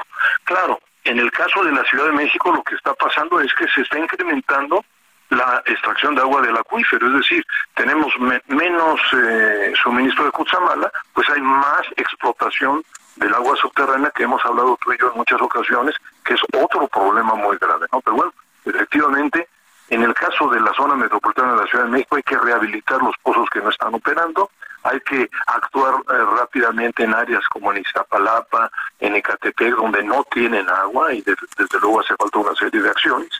Y lo que tú siempre has dicho, la cultura del agua, es decir, pedirle a la gente en este momento el cuidado del agua, que no se desperdicie, que no haya fugas, que no haya goteos en las en las llaves, que el excusado esté operando bien, que no tenga fuga y usar el agua racionalmente. Yo sería, digamos, el la invitación que yo haría a toda la población en este momento. Si tuvieras que escoger una medida en particular para, sobre todo para las autoridades que, eh, pues que son quienes pueden hacer cosas que tengan un impacto realmente fuerte, ¿qué, qué recomendarías a las autoridades federales o locales? A la autoridad federal la declaratoria de emergencia. Porque mira, muchas comunidades, Sergio, sobre todo en municipios conurbados de la zona metropolitana, que también abastece Cutzamala, eh, tienen pozos parados, es decir, no están operando porque no tienen energía eléctrica. Me tocó ver en varios casos, no solamente en la zona metropolitana, sino en el país, que no tienen energía eléctrica porque no pagan la energía eléctrica, ¿no? No pagan la luz porque no tienen recursos, la Comisión Federal les, eh, les cancela el suministro de energía y bueno, se entiende que se tiene que pagar la energía eléctrica de un pozo, un municipio, pero en este caso en particular tiene que haber una acción subsidiaria del gobierno federal. Entonces, detonación de, de, emergencia por, por sequía y por altas temperaturas, acción subsidiaria del gobierno federal, de la Comisión Federal de Electricidad para aportar la energía necesaria para operar todos los sistemas y desde luego recursos donde haga falta para rehabilitar, para mejorar algunas redes y donde sea necesario suministrar el agua a través de pipas. Creo yo que eso, además del llamado a la población al cuidado del agua, sería lo que yo recomendaría en ese momento, Sergio. Bueno, pues yo quiero, yo quiero agradecerte, eh, ingeniero José Luis Luege Tamargo, presidente de Ciudad Posible, exdirector de Conagua. Gracias por haber conversado con nosotros. Al contrario, Sergio, gracias a ti, a todo tu equipo y estamos al tanto. Muchas gracias. Gracias a ti. El presidente López Obrador se reunió ayer con los 22 gobernadores de Morena y algunos integrantes de este partido. Iván Saldaña nos tiene la información. Adelante, Iván. Buenos días. El presidente Andrés Manuel López Obrador llamó ayer a los seis aspirantes presidenciales de su movimiento y a sus simpatizantes a no aprovechar con actos de politiquería ni porras el evento del primero de julio próximo en el Zócalo Capitalino, al que convocó para festejar cinco años de su triunfo en las elecciones del 2018. Que eviten de llevar porras a favor de los que están participando para ser coordinadores de la transformación, que eh, ni vayan a aplaudir ahí a sus este, eh, favoritos, ni a faltarles el respeto a nadie. Esto es conmemorar el triunfo de la transformación de México, que es la historia. Horas más tarde, el presidente López Obrador reunió en Palacio Nacional a los 22 gobernadores de la 4T, a su gabinete y al presidente nacional de Morena, Mario Delgado, a quienes les pidió respetar el evento que encabezará el próximo primero de julio para evitar que se vuelva en un aplausómetro para las corcholatas presidenciales de su movimiento. Escuchemos al jefe de gobierno de la Ciudad de México, Martí Batres, al salir de la reunión con el mandatario federal. Un aplausómetro para las corcholatas. Hay que respetar el evento, hay que concentrarse en el evento, lo importante es el evento. No debe haber ni aplausómetros, ni menos aún expresiones negativas para nadie, debe haber respeto, sobre todo pues el respeto al pueblo de México que logró esta victoria el primero de julio del 2010. En la reunión con López Obrador también estuvo la gobernadora electa del Estado de México, Delfina Gómez, así como los gobernadores de los partidos de Morena y del Verde Ecologista. Alfonso Durazo, gobernador de Sonora, declaró que también revisaron los avances de la 4T en México.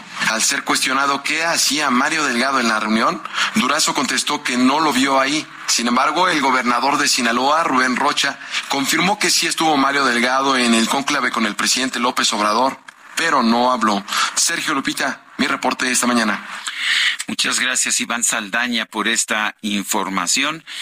Son las 8 de la mañana con 24 minutos. Quiero recordarle a usted nuestro número de WhatsApp para que nos mande mensajes. Es el 55 2010 96 47. Repito, 55 2010 96 47. En Twitter, arroba Sergio y Lupita. Le recomiendo también la cuenta de arroba Heraldo de México. Nosotros vamos a una pausa y regresamos en unos momentos.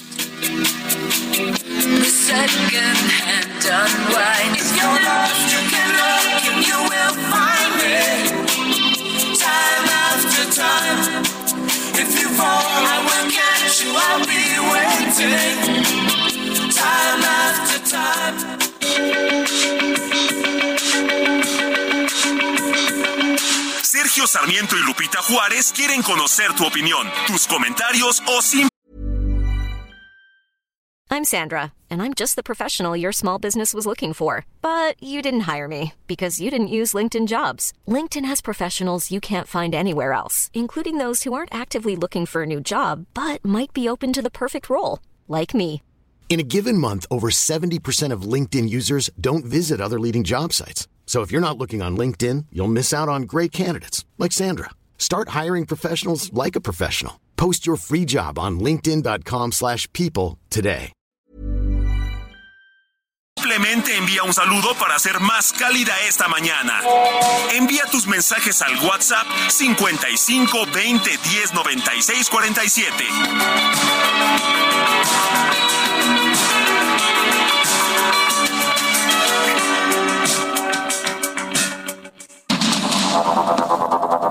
Continuamos con Sergio Sarmiento y Lupita Juárez por el Heraldo Radio.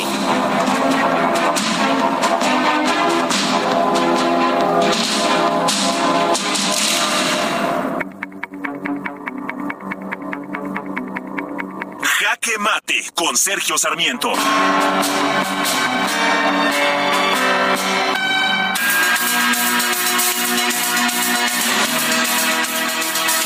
Sí, la ley es la ley y es bueno que la ley sea la ley.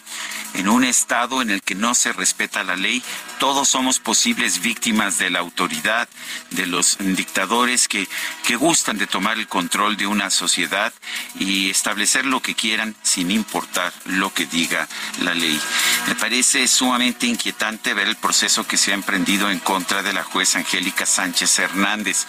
Todo señala, toda la información disponible señala que ella se comportó de manera adecuada, de manera correcta, de conformidad con la ley.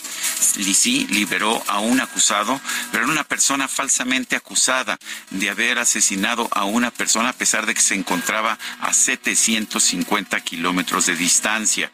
La jueza había concedido originalmente, mientras investigaba el caso, había concedido el auto de formal prisión, pero pues ya una vez que este caso fue revisado en un juicio de amparo, el, el Tribunal de Amparo determinó pues que deberían, deberían tomarse en cuenta las pruebas reales, eliminarse las que no existían y respetarse los procedimientos y las garantías, los derechos humanos del inculpado.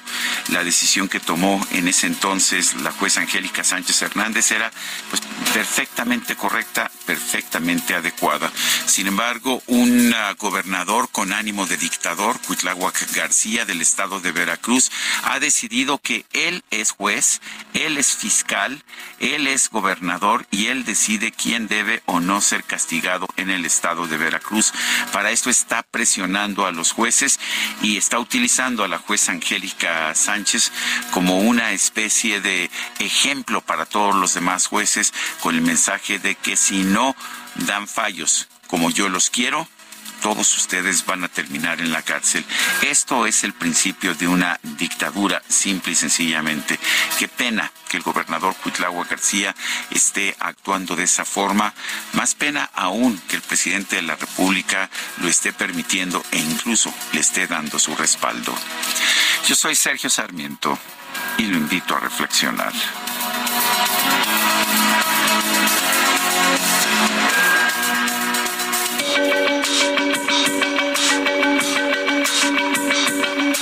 Sergio Sarmiento, tu opinión es importante.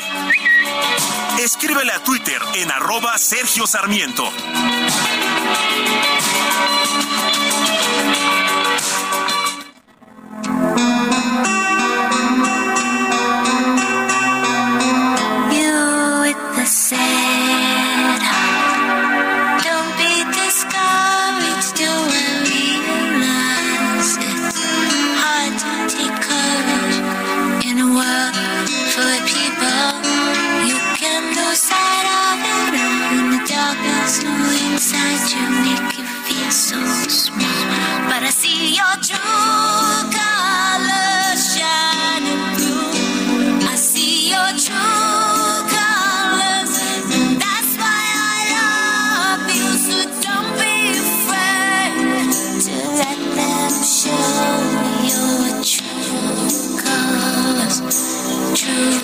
Colors are True Colors, colores verdaderos. Seguimos escuchando a Cindy Lauper y mucha gente, a mucha gente le gusta, dice Miguel Cid. Sergio, muchas gracias por recordarme a Cindy Lauper. Es una artista que escuché en mi niñez. Gracias. Y bueno, muchos, muchos lo la escuchamos. Dice otra persona, don Sergio y Lupita, 21 grados la temperatura por ciudad satélite. Les saluda René Argot y esto es pues apenas al comenzar. Dice otra persona, el tema del agua es de suma importancia, de legítima y verdadera seguridad nacional. En Monterrey llegaron al día cero. En la zona metropolitana ya vamos estrepitosamente hacia el temido día cero. Sin embargo, parece que a las autoridades no les interesa el tema. No se ha escuchado en los medios si se tiene un plan B en caso del escenario. Atentamente, un longevo radio escucha. Desde que iniciaron su inigualable programa en, otra estación, postdata, aparte del reto eléctrico, se tiene un reto hidráulico, sin agua y sin energía, hacia donde nos dirigimos. Muchas gracias por su excelente labor. Que Dios los bendiga. 8 de la mañana con 35 minutos y vámonos a las calles de la Ciudad de México. Gerardo Galicia, ¿dónde andas? Adelante.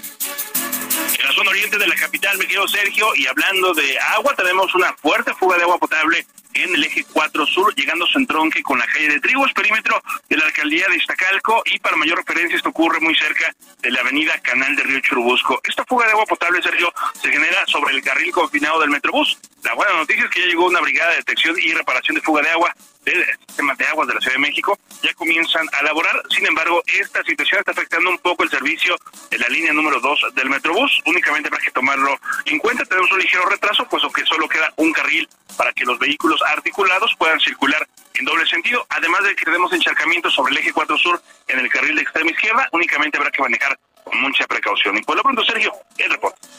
Bueno, pues muchas gracias Gerardo por esta información y vámonos ahora con Javier García. Adelante Javier, ¿qué nos tienes?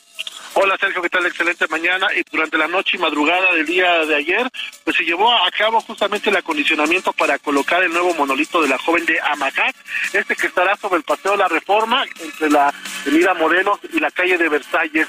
Eh, prácticamente durante la madrugada llegaron elementos de la Secretaría de Seguridad Ciudadana, retiraron una luminaria y también eh, cavaron dos puntos para colocar pues la base principal de este monolito. Todavía no llega, sin embargo, ya ha sido pues prácticamente toda esta zona envallada, colocaron vallas en color azul y todavía por la mañana con aerosoles en color plateado pues lo pintaron. Hasta el momento pues todavía no llega este monolito, se espera que sea en las próximas horas o los próximos días.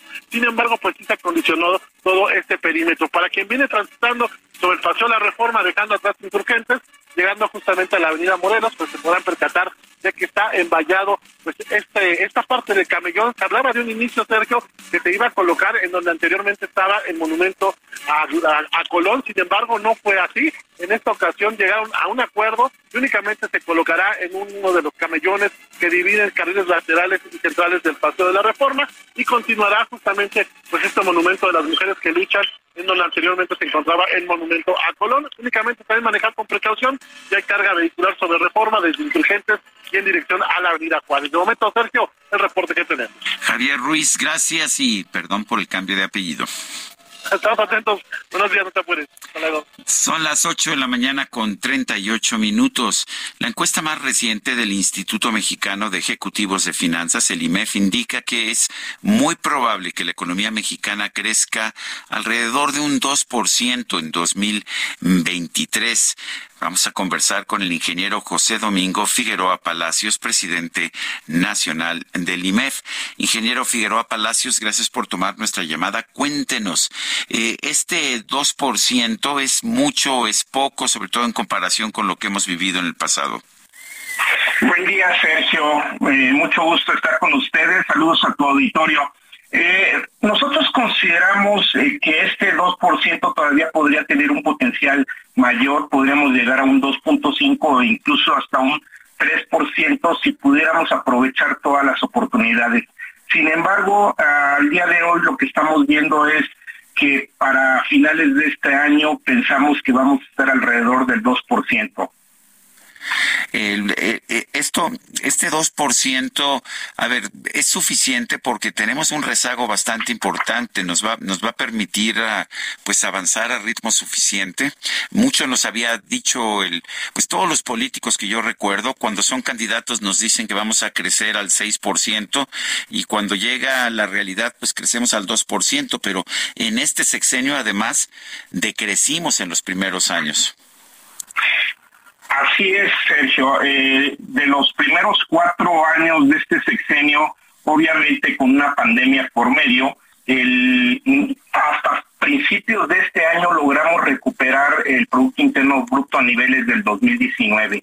Entonces, prácticamente estos cuatro primeros años estamos con un crecimiento muy cercano al 0% y nosotros estimamos que para este 23 va a crecer 2%, alrededor del 2%, y para el 24 alrededor de 1.8%.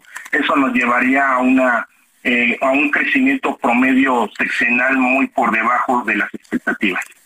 Eh, el, el, ¿Cuáles son los elementos que están generando este crecimiento y cuáles son los que no nos no están aportando lo suficiente? Eh, nosotros eh, estamos haciendo esta reconsideración del 1.8 al 2 porque eh, vimos un mayor dinamismo económico procedente del consumo. Eh, el primer trimestre sobre todo lo vimos con mucha actividad económica en términos de consumo y esto se explica por que eh, mucha gente que no había estado gastando por cuestiones de pandemia hoy lo está haciendo. Eso es por un lado. Por otro lado, también estamos viendo una relativa recuperación de la inversión privada. Y el tercer factor tiene que ver con la recesión de Estados Unidos, que nosotros en un principio la veíamos para el 2023 y hoy en día la estamos viendo para principios del 24 de manera ligera y no, no tan profunda. Y esta recesión al pasar al 2024 hace que las exportaciones y las remesas todavía sigan en buen nivel y eso ayuda a, a nuestras expectativas del 2% para este año. Este, bueno, pues muy bien. A propósito, ¿cómo, eh, ¿cuáles son las, ah, las industrias que mejor están funcionando? ¿Qué es lo que están viendo ustedes? ¿Cuáles son las fortalezas de esta economía? ¿Cuáles son las debilidades? Y a propósito, ¿qué tanto influye el superpeso? En cuanto a, al superpeso, déjame empezar por aquí. Eh, nosotros consideramos que la fortaleza del peso se da eh, por dos variables externas a México y dos variables internas. Las externas tienen que ver principalmente con la depreciación del dólar americano, por un lado, y por otro, el exceso de liquidez mundial. Y en cuanto a las internas, tiene que ver el diferencial de tasas de interés entre México y Estados Unidos. Eh, esto es, tenemos un, una tasa diferencial de alrededor de 6 a 6.5% respecto a la de Estados Unidos y eso hace mucho muy atractivo las inversiones de extranjeros en nuestro país. Y el cuarto eh, factor y que también eh, tiene que ver con el flujo de remesas, la inversión extranjera y las exportaciones que estamos realizando. Todo eso genera un flujo de flujo de dólares importante y por lo tanto ayuda a tener un precio a un, peso muy fuerte. Eh, sin embargo, vemos que esta, esta fortaleza del peso tiene, tiene consecuencias también, afecta a la, a la, de forma importante a la actividad exportadora, hay un desaliento al turismo extranjero y las remesas, todas las familias que reciben remesas, pues al cambiarlo a pesos, con esta fortaleza del peso reciben menos pesos eh, por dólar. Bueno, pues yo quiero agradecerle, ingeniero José Domingo Figueroa Palacios, presidente nacional del IMEF, por haber conversado con nosotros esta mañana. Sergio, un placer y estamos a tus órdenes. Son las ocho con cuarenta y tres minutos. Vamos con el Químico Guerra. El Químico Guerra. Con Sergio Sarmiento y Lupita Juárez. Químico Guerra, buenos días. ¿Qué nos tienes esta mañana? Sergio, fíjate que los desafíos han hecho a los humanos buscar a través de nuevos conocimientos soluciones. Así sobrevivimos las grandes glaciaciones, ¿verdad? Donde nuestros dos hermanos Cromañón y Neandertal sucumbieron, ya desaparecieron. Nosotros a través del ingenio, ¿verdad? De precisamente el poder encontrar nuevas regiones, eh, nuevos tipos de vestimenta. Hoy en día sabemos que también el uso adecuado del fuego permitió la supervivencia del ser humano. Así con lo que está pasando ahora, eh, podemos tener la certeza de que vamos a encontrar soluciones. Esta semana Sergio, nos han demostrado los riesgos y peligros para nuestra existencia que representa el calentamiento global. Todo el mundo está ahorita preocupado, ¿verdad? Cuando va a empezar a llover y a veces se rellenan las presas, etcétera. Pero, a ver, te pregunto, Sergio, ¿esto se va a quitar este año? O sea, simplemente fue algo esporádico que pasó. Pues no, sabemos perfectamente bien de que el año que entra, nuevamente en mayo y junio, vamos a tener estos mismos problemas, ¿no? Y las sequías prolongadas se prolongarán más en los próximos años, eso también lo sabemos. Pero la ciencia nos permitirá adaptarnos y sobrevivir, Sergio.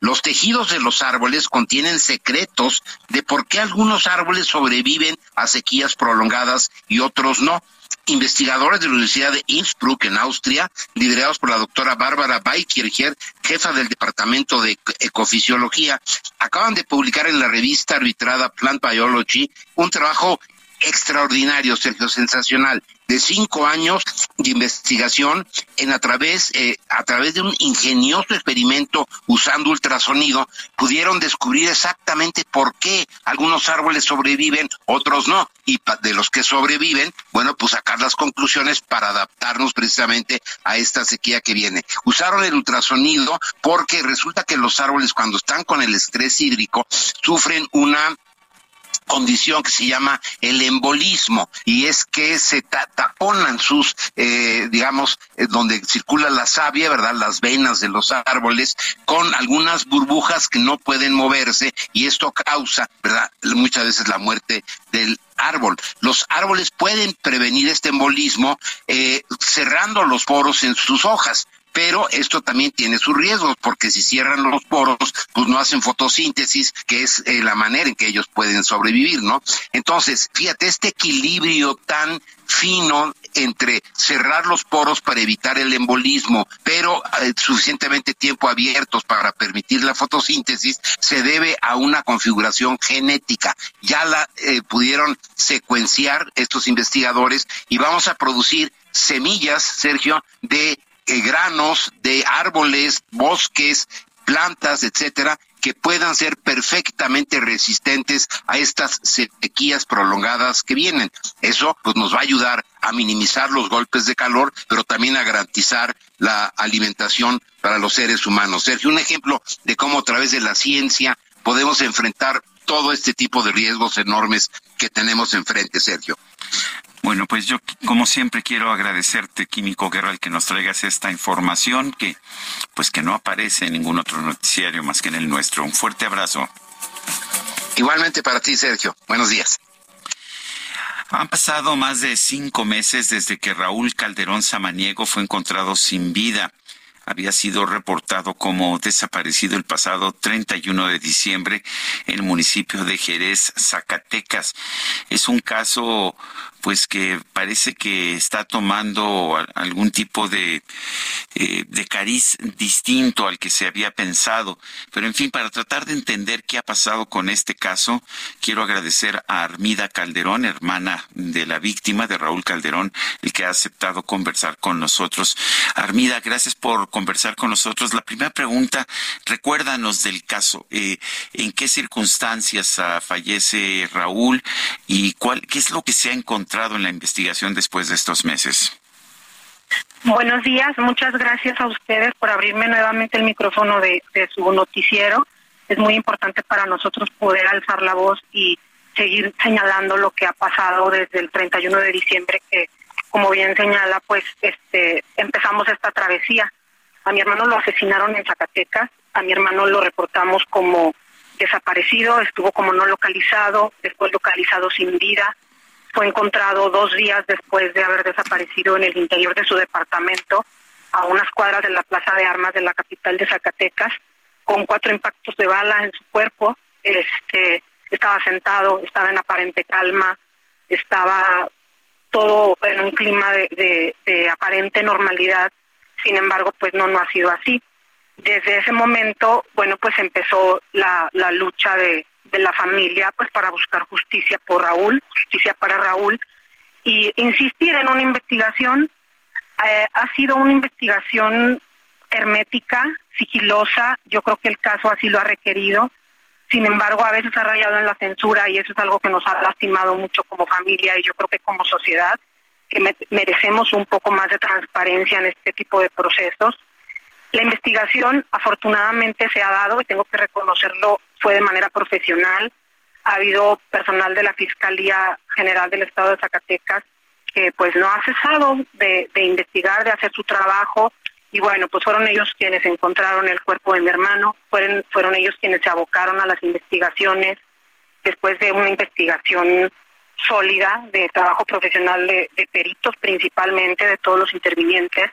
Se llegó a un proceso legislativo ágil y acertado porque bueno, pues lo que ellos encontraron daba lugar a, proceder en contra de alguien que, contaba con inmunidad procesal y se logró. Hace dos meses, ayer exactamente hace dos meses, con 28 votos a favor y ninguno en contra, se aprobó un dictamen que permitiría que, que pues una persona, como el resto de las personas en México, enfrentara un proceso frente a un órgano judicial que es el competente, eh, con una orden de aprehensión librada eh, por una jueza, que también es lo que corresponde, sin embargo, nada, sin embargo, pasaron dos meses y no tenemos nada, hay un juicio que no inicia, nuestra angustia pues crece, eh, por supuesto. Nosotros estamos buscando la verdad, tenemos derecho a ella, nosotros queremos que, que sea mediante un proceso penal en el que se disipen las dudas. Y pues bueno, yo lo que puedo decir es que no hay peor crimen que el que quede impune y desafortunadamente en Zacatecas la impunidad se está empezando a normalizar. Es angustiante que, que no baste una investigación sólida, aunque sigilosa, insisto, pues que conduzca a que cualquier persona enfrente estos cargos ante la autoridad que es y, desalienta y duele que contrario a lo que declaró en su momento pues el titular de la Fiscalía, parezca una utopía, Sergio, asumir consecuencias y, poder ir más allá de cualquier eh, poder político. ¿hay, presuntos responsables y en, en, en su caso son políticos? Bueno, hasta ahorita sí la, la Fiscalía determinó que hay dos posibles partícipes de la, de la comisión del delito en el que mi hermano fuera privado de la vida. No sé si las investigaciones hayan dado con más porque no conozco al 100% la, la investigación. Sin embargo, sí fue este público que se, procedió, es una declaración de procedencia que está prevista en la Constitución de Zacatecas para quitarle pues el fuero o esa inmunidad a alguien que en ese momento era alcalde eh, y para poder entonces proceder no en, contra y que enfrentar a los cargos un alcalde reconocido un alcalde pues querido sin duda por muchos en Zacatecas. Sin embargo bueno pues el dictamen llegó a un punto en el que tendría que, presentarse frente a un órgano judicial y pues no, no está. Ahí estamos, hay una investigación ahora en cuanto a la búsqueda, localización y puesta a disposición de, dos personas hasta este momento identificadas. Sin embargo, no hay nada y de la investigación de, esta búsqueda, pues tampoco no sabemos nada y pues el tiempo pasa y yo creo que apremia. El, ah, ¿Habría algo adicional que tuvieran que hacer las autoridades? Dice que pues piensa que están haciendo un trabajo profesional, pero pues tampoco se han visto resultados. ¿Habría algo adicional? Bueno, la verdad, lo principal es que yo desconozco la labor que se está haciendo en la búsqueda de los posibles partícipes. Yo hablo del trabajo profesional previo a, a, a eso, a que estemos en esta etapa que quiere decir que tan profesional que condujo a que el órgano competente liberara dos órdenes de aprehensión que tienen que ir sustentadas pues con material que sin duda existe, material probatorio que nosotros consideramos que debe ser ventilado en un juicio, que debe ser valorado por jueces, que es ahí donde se deben de disipar dudas y es ahí donde yo hablo de ese profesionalismo de las autoridades o del personal que trabaja en la en la fiscalía. Sin embargo, nuevamente entra un, hermetismo y yo entiendo que es la naturaleza de los actos que estén llevando a cabo. Sin embargo, no sabemos mucho, no sabemos si se buscan, cómo se buscan, no sabemos de operativos que, que en comparación con otros operativos en el Estado, pues son notorios y son vistosos y, y no sé, hay, hay una mayor transparencia. Y en este caso no, en este caso pues el sigilo es lo que lo que predomina y eso es lo que llega a veces a ser lastimoso para nosotros como víctimas. Armida Calderón, hermana de Raúl Calderón, víctima, gracias por hablar con nosotros. Sí, Sergio, si me permites, pudiera agregar algo que, que, creo que es muy importante y que para nosotros pues nos incomoda demasiado. Sí. sí, bueno, es que en aquel momento, y ahora es la angustia que tenemos, se, habló de que se filtró cierta información y que eso permitió actuar de la manera en, la que se está haciendo. Y ahora nosotros consideramos que debe de ponerse el principal cuidado en que no se vuelva a filtrar información. Si bien queremos una transparencia, pues también queremos que la, información en el órgano en el que se encuentre, porque se están llevando a cabo o en curso dos juicios de amparo, pues...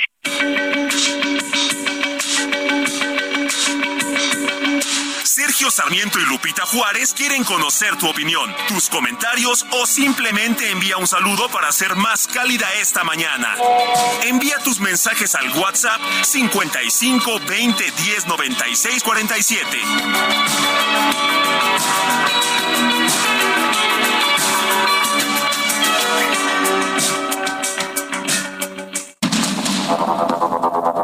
Continuamos con Sergio Sarmiento y Lupita Juárez por el Heraldo Radio.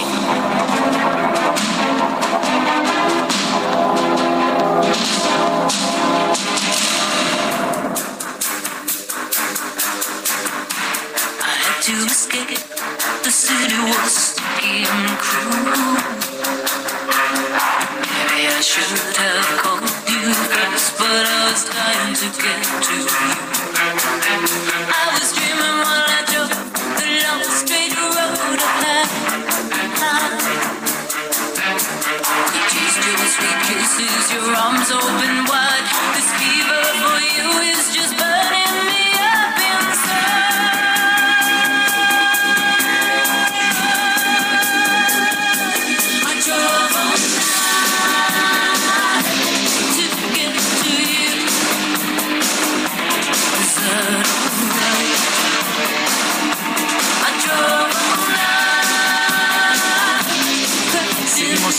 Música de Cindy Lauper. Esto se llama I Drove All Night. Manejé conduje toda la noche. A veces nos ha pasado, ¿no? Tenemos que estar manejando toda la noche. Bueno, pues ahí está. Esto en la interpretación de Cindy Lauper, quien hoy cumple 70 años.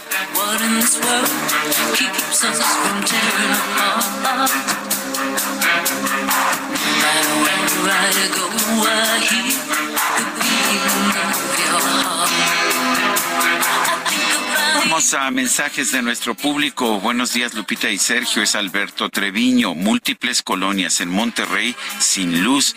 Ya es un caos hasta 10 días y no hay respuesta de la CFE. Ahí está la cuarta transformación. Dice otra persona, buenos días amigos. Estamos en el gobierno del avestruz. Al ocultar la cabeza se acaban los problemas. Saludos y abrazos desde Irapuato. Oscar Huerta. Dice otra persona, soy el señor Víctor González, vivo en Azcapotzalco, considero de suma importancia el uso, cuidado y extracción del agua. El abuso en la extracción del agua del subsuelo es preocupante en esta demarcación. En la Alameda Norte el suelo cada vez se hunde más y se agrieta. Las raíces de los árboles están brotando y en una unidad habitacional cercana a ella los, los edificios se están inclinando. Lo pueden constatar. Pues sí, eso está ocurriendo, de hecho, en muchos lugares, precisamente por esta situación de una extracción demasiado fuerte del agua en el acuífero. Son las nueve de la mañana con tres minutos. Vamos a un resumen de la información. Presidente López Obrador expresó confianza en que con la llegada de Marat Bolaños López a la Secretaría del Trabajo se dé un acercamiento entre el gobierno federal y el sindicato minero. Y hay que buscar, eh, siempre he insistido, el acuerdo y ahora que está Marat en la Secretaría del Trabajo, se puede llegar a un acuerdo. Por ejemplo, no era buena la relación entre Napoleón y eh, Luisa María. Ah, ah, ahí, sí. no sabía yo. Sí, no, yo se lo digo. Ok. Entonces, ahora que se dé el cambio, puede buscarse el acercamiento. Es que no deja de haber intereses cupulares. No era buena la relación entre Napoleón Gómez Urrutia y Luisa María Alcalde. Es una información muy interesante. No había trascendido esto con anterioridad. El presidente reveló, por otra parte, que en su reunión con los consejeros del Instituto Nacional Electoral propuso facilitar el voto de los mexicanos en el extranjero. Fue un tema que le traté al Consejo del INE. Hace poco nos reunimos y les planteé que se buscara la forma de facilitar la participación de los migrantes, que incluso se explorara la posibilidad de que lo hicieran eh, por correo, de manera electrónica, que se les diera facilidades, porque es evidente de que no están participando todos o que es una minoría la que participa y quieren hacerlo. La primera sala de la Suprema Corte de Justicia determinó que todas las mujeres tienen legitimidad para promover amparos contra los códigos penales locales que criminalizan el aborto. El Senado de Brasil aprobó el nombramiento de Cristiano Sanín, quien fue abogado del presidente Luis Ignacio Lula da Silva en el caso Lava Jato como juez del Supremo Tribunal Federal. El presidente de Ucrania, Volodymyr Zelensky, invitó a la Organización de Estados Americanos, la OEA, a unirse a la preparación de la Cumbre Mundial de la Paz, con la que busca poner fin a la invasión rusa a su territorio. El gobierno de Honduras dio a conocer que subió a 46 la cifra de personas muertas por el incendio registrado en una cárcel para mujeres de la región de Támara un pasito para adelante María, dos, tres, un pasito para atrás, aunque me muera ahora, María, un pasito para adelante María. María. La productora de espectáculos Music Vibe anunció que el cantante puertorriqueño Ricky Martin va a realizar una serie de conciertos en México para presentar sus éxitos más importantes, acompañado por la Orquesta Sinfónica Camerata Metropolitana. Esta se describe en redes sociales como un colectivo orquestal mexicano independiente de música clásica. Las presentaciones serán en Cancún, Ciudad de México, Guadalajara y Monterrey durante el mes de septiembre. Así es María, tan caliente y fría, que si te la bebes de seguro te va a matar. Ayer, ayer se registró un fuerte accidente en la autopista Zapotlanejo Lagos de Moreno, allá en Jalisco. Mayeli Mariscal nos reporta. Adelante, Mayeli. Sergio, muy buenos días. Buenos días también a todo el auditorio. Pues ya aumentó la cifra de las personas eh, que fallecieron en este percance. De acuerdo con la Unidad Estatal de Protección Civil y Bomberos, hasta el corte de las seis de la mañana de este jueves son seis las personas que han fallecido.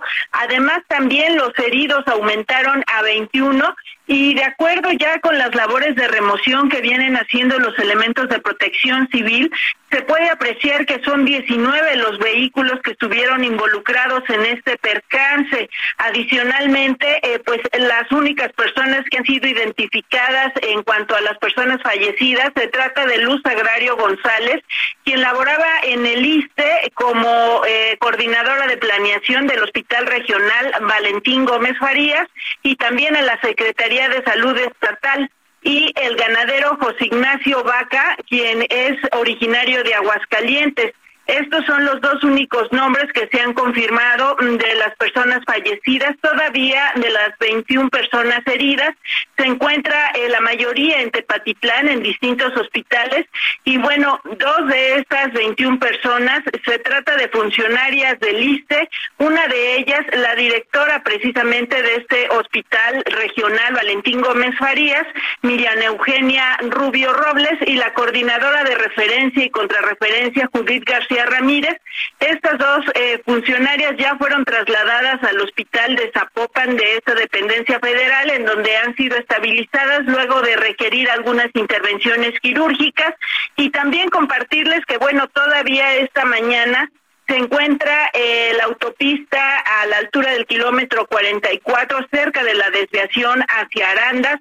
Aún permanece cerrada la vía en sentido hacia San Juan de los Lagos, en sentido contrario Solo está abierto un carril debido a las maniobras que aún continúan en el lugar para retirar a estos vehículos involucrados. Repito, suben ya a 19 los vehículos involucrados en este percance, Sergio. Bueno, pues gracias por el reporte, Mayel, y sí, me parece que ha sido una pues una tragedia, una tragedia muy importante. Fuerte abrazo. Abrazo, seguimos al pendiente. Son las nueve de la mañana con diez minutos y ya se acerca, ya la veo venir. Bueno, trae ventiladores por todos lados. Se me hace que no le funciona el aire acondicionado. Es la micro deportiva. ¿Qué tenemos, Ramírez? ¿Qué tenemos? Algunas noches soy fácil. La micro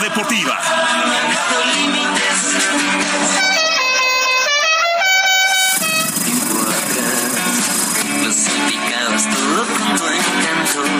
Te he visto reducido Y con aplausos, el público conocedor recibe a Julio Romero. ¿Cómo estás, Julio? Muy bien, Sergio. Qué gusto saludarte, amigos del auditorio. Qué placer saludarles. Traemos ventiladores, todas las ventanas abiertas, el cacharpo en shorts. O sea, ya, por si fuera poco, es el cacharpo. Y no, aún así. Mira que, que así que le, que le cierre muy bien el no, short. No, no, no, La verdad es que de repente es bastante desagradable. Por eso nos concentramos exactamente en la ruta y en aventar lámina informativa el día de hoy, porque de manera interina Jaime Lozano tomó las riendas de la selección mexicana de fútbol para dirigir la Copa Oro de la CONCACAF, donde el equipo estará debutando el domingo frente a Honduras. Lozano, ganador de la medalla de bronce en los Juegos Olímpicos de Tokio 2020, llega en sustitución de Diego Coca, que solamente duró en el cargo cuatro meses. Sé que los momentos no han sido los mejores, pero también sé que de estas circunstancias, de estas situaciones, es de donde se forjan las mejores historias de vida. Y en este caso de deporte, ¿sí? Hay que tener la capacidad de reinventarnos primero. Hay que abrazar las oportunidades. Tenemos muy rápidamente una nueva oportunidad de poner el nombre de México muy en alto. Las palabras de Jaime, Jaime Lozano. Vamos a ver si lo dejan trabajar y que se vea un cambio pues, notorio en la selección que estará disputando esta Copa de Oro. Y el ex seleccionado y actual gobernador de Morelos, Cuauhtémoc Blanco, fue contundente al asegurar que a los actuales jugadores pues ya no les interesa y ya no sienten la camiseta nacional. Necesitamos hombres en la selección de carácter, que luchen, que quieran a su país, que armen la camiseta. Se ha perdido eso. Eso creo que se ha perdido. Este, yo cuando jugaba y había otros futbolistas, este, luchábamos por eso. Por ese corazón, esos pinches pantalones que teníamos. Y nos dolía perder, ¿no? Ahora yo creo que no sé si les duele a los Pues sí, parece ser que ya no les duele. Pero bueno, en fin, así la evolución y pues así el fútbol mexicano, que pues no es de ahorita, por lo menos lleva 15 años metido en un bache severo. Bueno, esto sí te va a agradar mucho, mi querido Sergio, esto sí te va a agradar. El mediocampista mexicano Andrés Guardado será el próximo capitán del Betis, luego de anunciarse la renovación de su contrato por una temporada más a través de una publicación en sus redes sociales. Se dio a conocer que se llegó a un acuerdo con el llamado Principito para la temporada 23-24 y tras el retiro de Joaquín Sánchez, Andrés Guardado portará el gafete. De esta manera, a sus 36 años, cumplirá su séptima del Betis. Es un verdadero ídolo, ¿eh? Sin duda. Es un verdadero Joaquín, un gran señor, fue un gran capitán y un gran jugador. Y Andrés Guardado lo ha sido también durante muchos años. De hecho, cuando venían los cambios, era el gafete para, para Andrés Guardado, ¿no? Y ahora pues ya lo será desde el principio de la temporada. Bueno, y el fútbol español es una de las ligas que más mexicanos ha tenido, tanto dentro como fuera del terreno de juego. Como cada jueves, vamos al dato del ángel. En 2011, una broma telefónica al empresario Arturo Elías Ayub salvó de desaparecer al histórico Real Oviedo, que en ese entonces militaba en la tercera división de España y estaba a punto de ser liquidado por una gran deuda. Para tratar de salvar al equipo, los aficionados comenzaron una campaña para recaudar fondos, pues necesitaban casi 2 millones de euros a corto plazo. A unas horas de que se acabara el tiempo, el programa Tiempo de Juego de la cadena COPE realizó una broma telefónica a Arturo Elías Ayub, director de alianzas estratégicas y contenidos de América Móvil y yerno de Carlos Slim, por aquel entonces el hombre más rico del mundo, para pedirles que los ayudaran a salvar al equipo. El cómico Dani Martínez le hizo imitaciones de Emilio Butragueño, Hugo Sánchez y Roberto Carlos. Los presentadores le explicaron la crisis del equipo. Elías Ayub resultó conmovido y un día después se anunció que Carlos Slim aportaría el dinero que faltaba convirtiéndose en accionista mayoritario. Arturo, te estamos llamando de un programa de radio en directo en España. Es, es la única verdad que te has dicho en los últimos 10 minutos.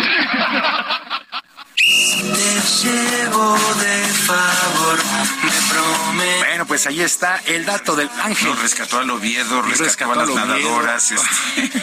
Pues es que, híjole, vamos, si alguien sabe hacer negocios es Arturo Elías Ayub, que le mandamos un saludo, le mandamos Sí, un saludo, es un tipo muy es que agradable. aprecio, ¿eh? Sí, es un tipo muy agradable. Me da mucho Eh, gusto, además está enorme, cada vez que me ve me viene a abrazar, pero le quedo como en el ombligo.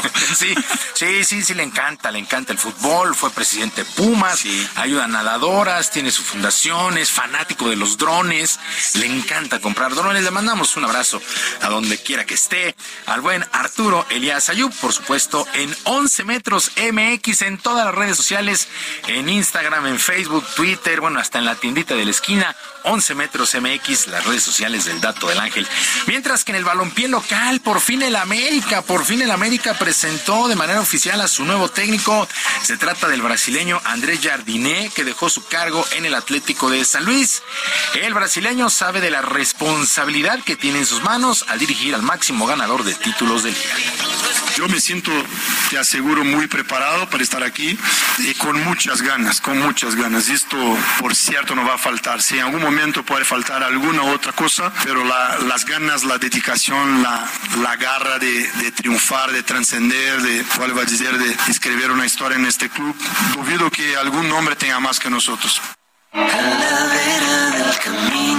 Bueno, el América que apenas perdió en su Tour Águila. El 30, el 30 de este mes arranca el torneo.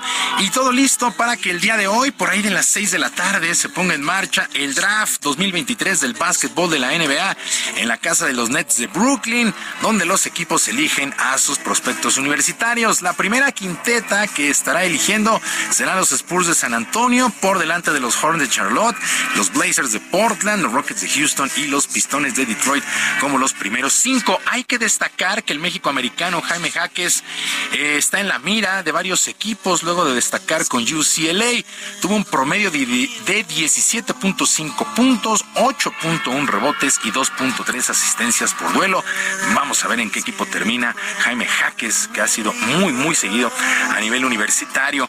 Y en el básquetbol de nuestro país, la selección mexicana se reporta lista para encarar los Juegos Centroamericanos y del Caribe en San Salvador. El evento servirá para ver a varios jóvenes que se puedan incorporar al representativo mayor que estará en el Mundial de Filipinas y en los Juegos Panamericanos. Por lo menos así lo señaló a nuestra compañera Erika Montoya, el coach Gustavo Quintero. Es una oportunidad única para, para estos chicos, ¿no? Es algo muy bonito como se mencionó en la conferencia y obviamente es el cambio generacional, ¿no? Vamos a que ellos sientan la camisa, lo que pesa una camisa nacional y como lo dijo Omar, es para alguien que pueda levantar la mano en ese torneo y bueno, poder sumarlo al campamento de previo al Mundial. Mucha, mucha suerte a los representativos mexicanos. Está el béisbol, está el básquetbol. Bueno, ya mañana, mañana arrancan los Juegos Centroamericanos y del Caribe. Sergio, amigos del auditorio, la información deportiva este jueves, que es un extraordinario día para todos. Pues muchas gracias, Julio. Buen día.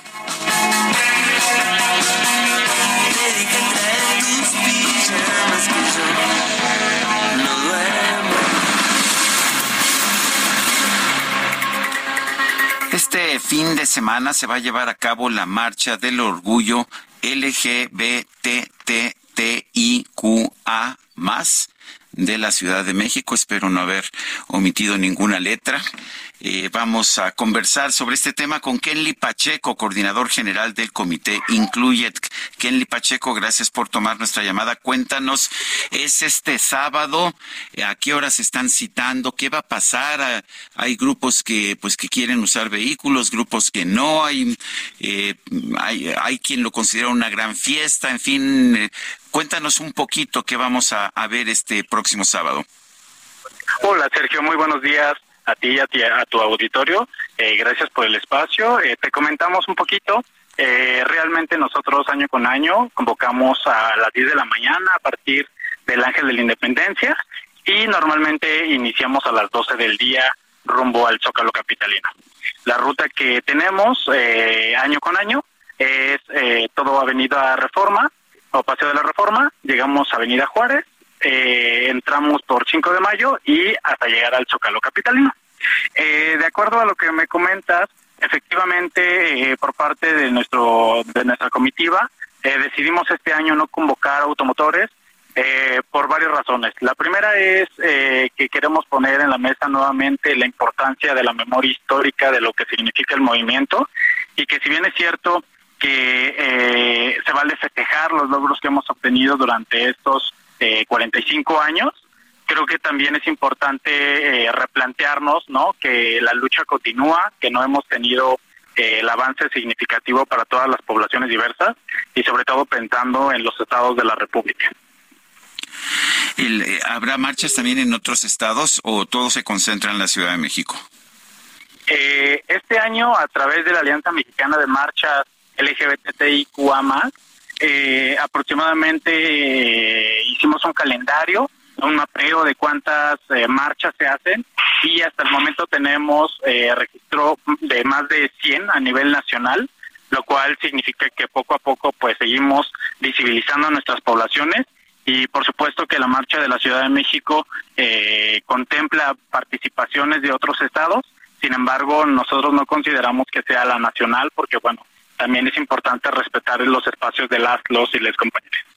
¿Cuál es el mensaje que, que tratan de mandar con esta, con esta marcha? Básicamente tenemos dos ejes prioritarios. El primero es visibilizar a las poblaciones que históricamente han sido vulneradas.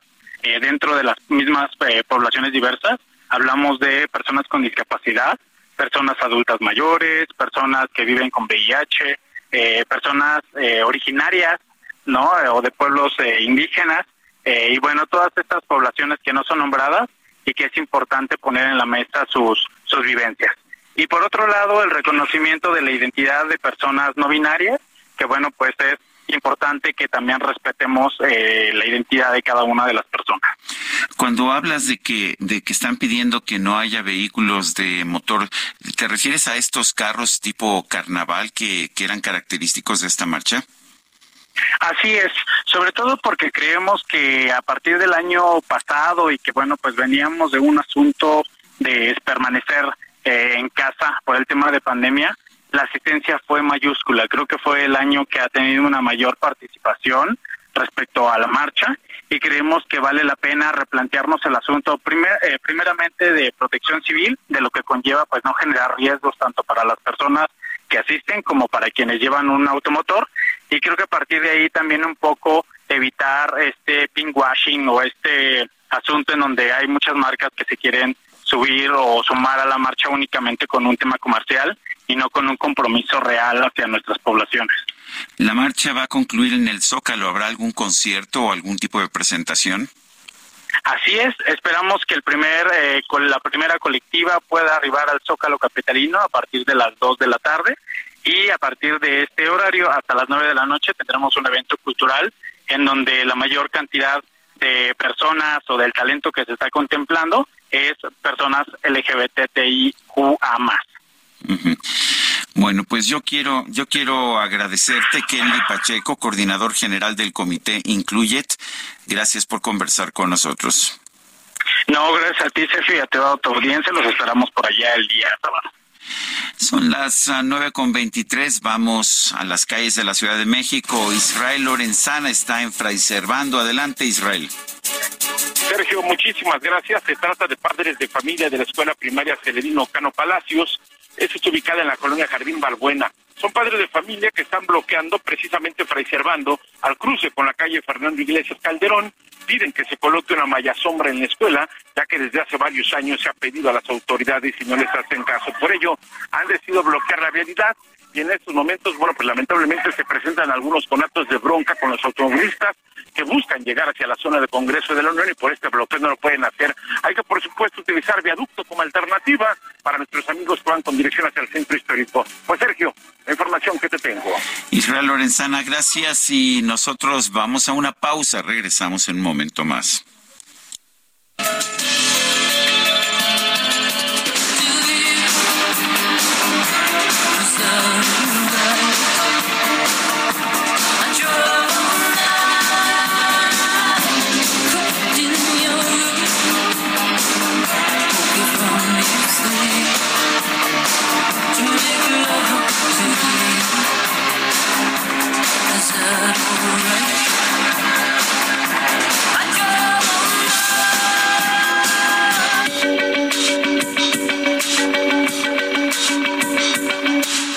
Sarmiento y Lupita Juárez quieren conocer tu opinión, tus comentarios o simplemente envía un saludo para hacer más cálida esta mañana.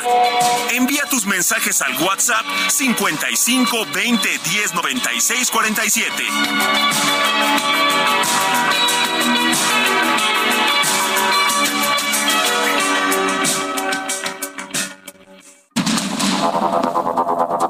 Continuamos con Sergio Sarmiento y Lupita Juárez por el Heraldo Radio.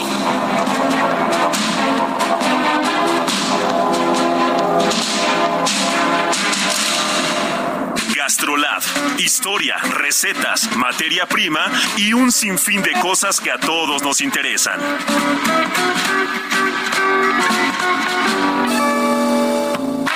Hola amigos del Heraldo Radio, soy el chef Israel Arechiga de Gastrolab y no sé ustedes, pero yo no conocía un póster llamado volteado de piña. ¿Qué vamos a necesitar? Para empezar un caramelo que se va a hacer con dos tercios de taza de azúcar, con 25 mililitros de jugo de piña en almíbar y con dos cucharadas de mantequilla. Por otra parte, para la tarta vamos a necesitar una lata de piña en almíbar, cerezas para decorar, que ahora mismo en el supermercado o en los mercados hay cereza fresca, también pueden usarla y va muy bien, tres piezas de huevo, dos tazas de harina de trigo, un poco de azúcar azúcar morena, con 100 gramos, 150 gramos puede ser suficiente, una cucharada de esencia de vainilla y si no, con vaina de vainilla de papantla, un poquito del jugo del almíbar de la piña, aceite vegetal para el molde, un poquito de bicarbonato y 15 gramos de levadura en polvo van a ser suficientes. Para ir a gastrolabweb.com y ver todo el procedimiento. Este 22 de junio se celebra el Día Internacional de los Bosques Tropicales, efeméride proclamada en 1999 por el Programa de Naciones Unidas para el Medio Ambiente, la Organización Mundial de Conservación y la UNESCO. Los bosques tropicales son ecosistemas terrestres que se desarrollan en regiones de alta temperatura y se les denomina macrotérmicos. Son consideradas áreas higrófilas debido a su ambiente húmedo.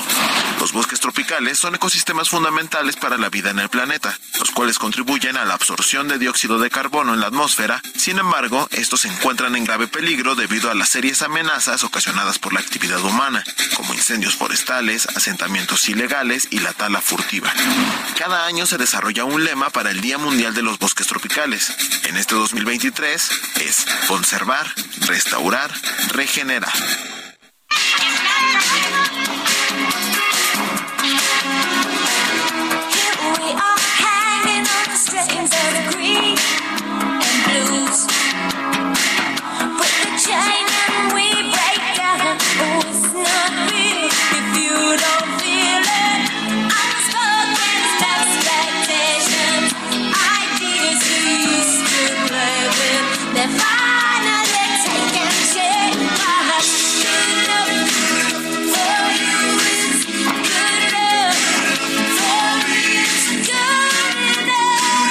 Esto se llama The Goonies Are Good Enough. Los Goonies son suficientemente buenos. Es una canción que acompañó a la banda sonora de la película Los Goonies.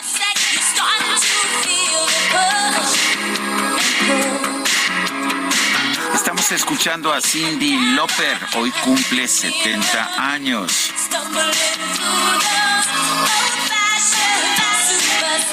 Vamos a, vamos a mensajes de nuestro público. Nos dice una persona, ¿qué podemos hacer como civiles para que las autoridades ayuden a las personas de Sonora, Monterrey o Oaxaca que están muriendo y sufriendo por esta onda de calor? Los políticos en el poder solo piensan en futuras victorias. Dice otra persona, buenos días, querido Sergio Lupita, solo para reportar que enfrente de la central camionera del norte hay una fuga de agua que se extiende sobre la avenida de los 100 metros. Por favor, para el llamado al servicio de aguas de la Ciudad de México, los saludo con cariño, firma Claudia. Dice otra persona, eh, que se, se firma como Luis Atenorio, como cada mañana manejando rumbo al trabajo y escuchando el mejor noticiero conservador, neoliberal, fifí y objetivo de la radio. Sí, ese noticiero que es un dolor de cabeza para AMLO. Gracias a don Luis Tenorio. Y bueno, de última hora, el presidente de la República, Andrés Manuel López Obrador, ha confirmado que la subsecretaría de Empleo y Productividad que ocupaba Marat Bolaños, que ha sido nombrado secretario del Trabajo, será ocupada ahora por Kiahuitl Chávez Domínguez.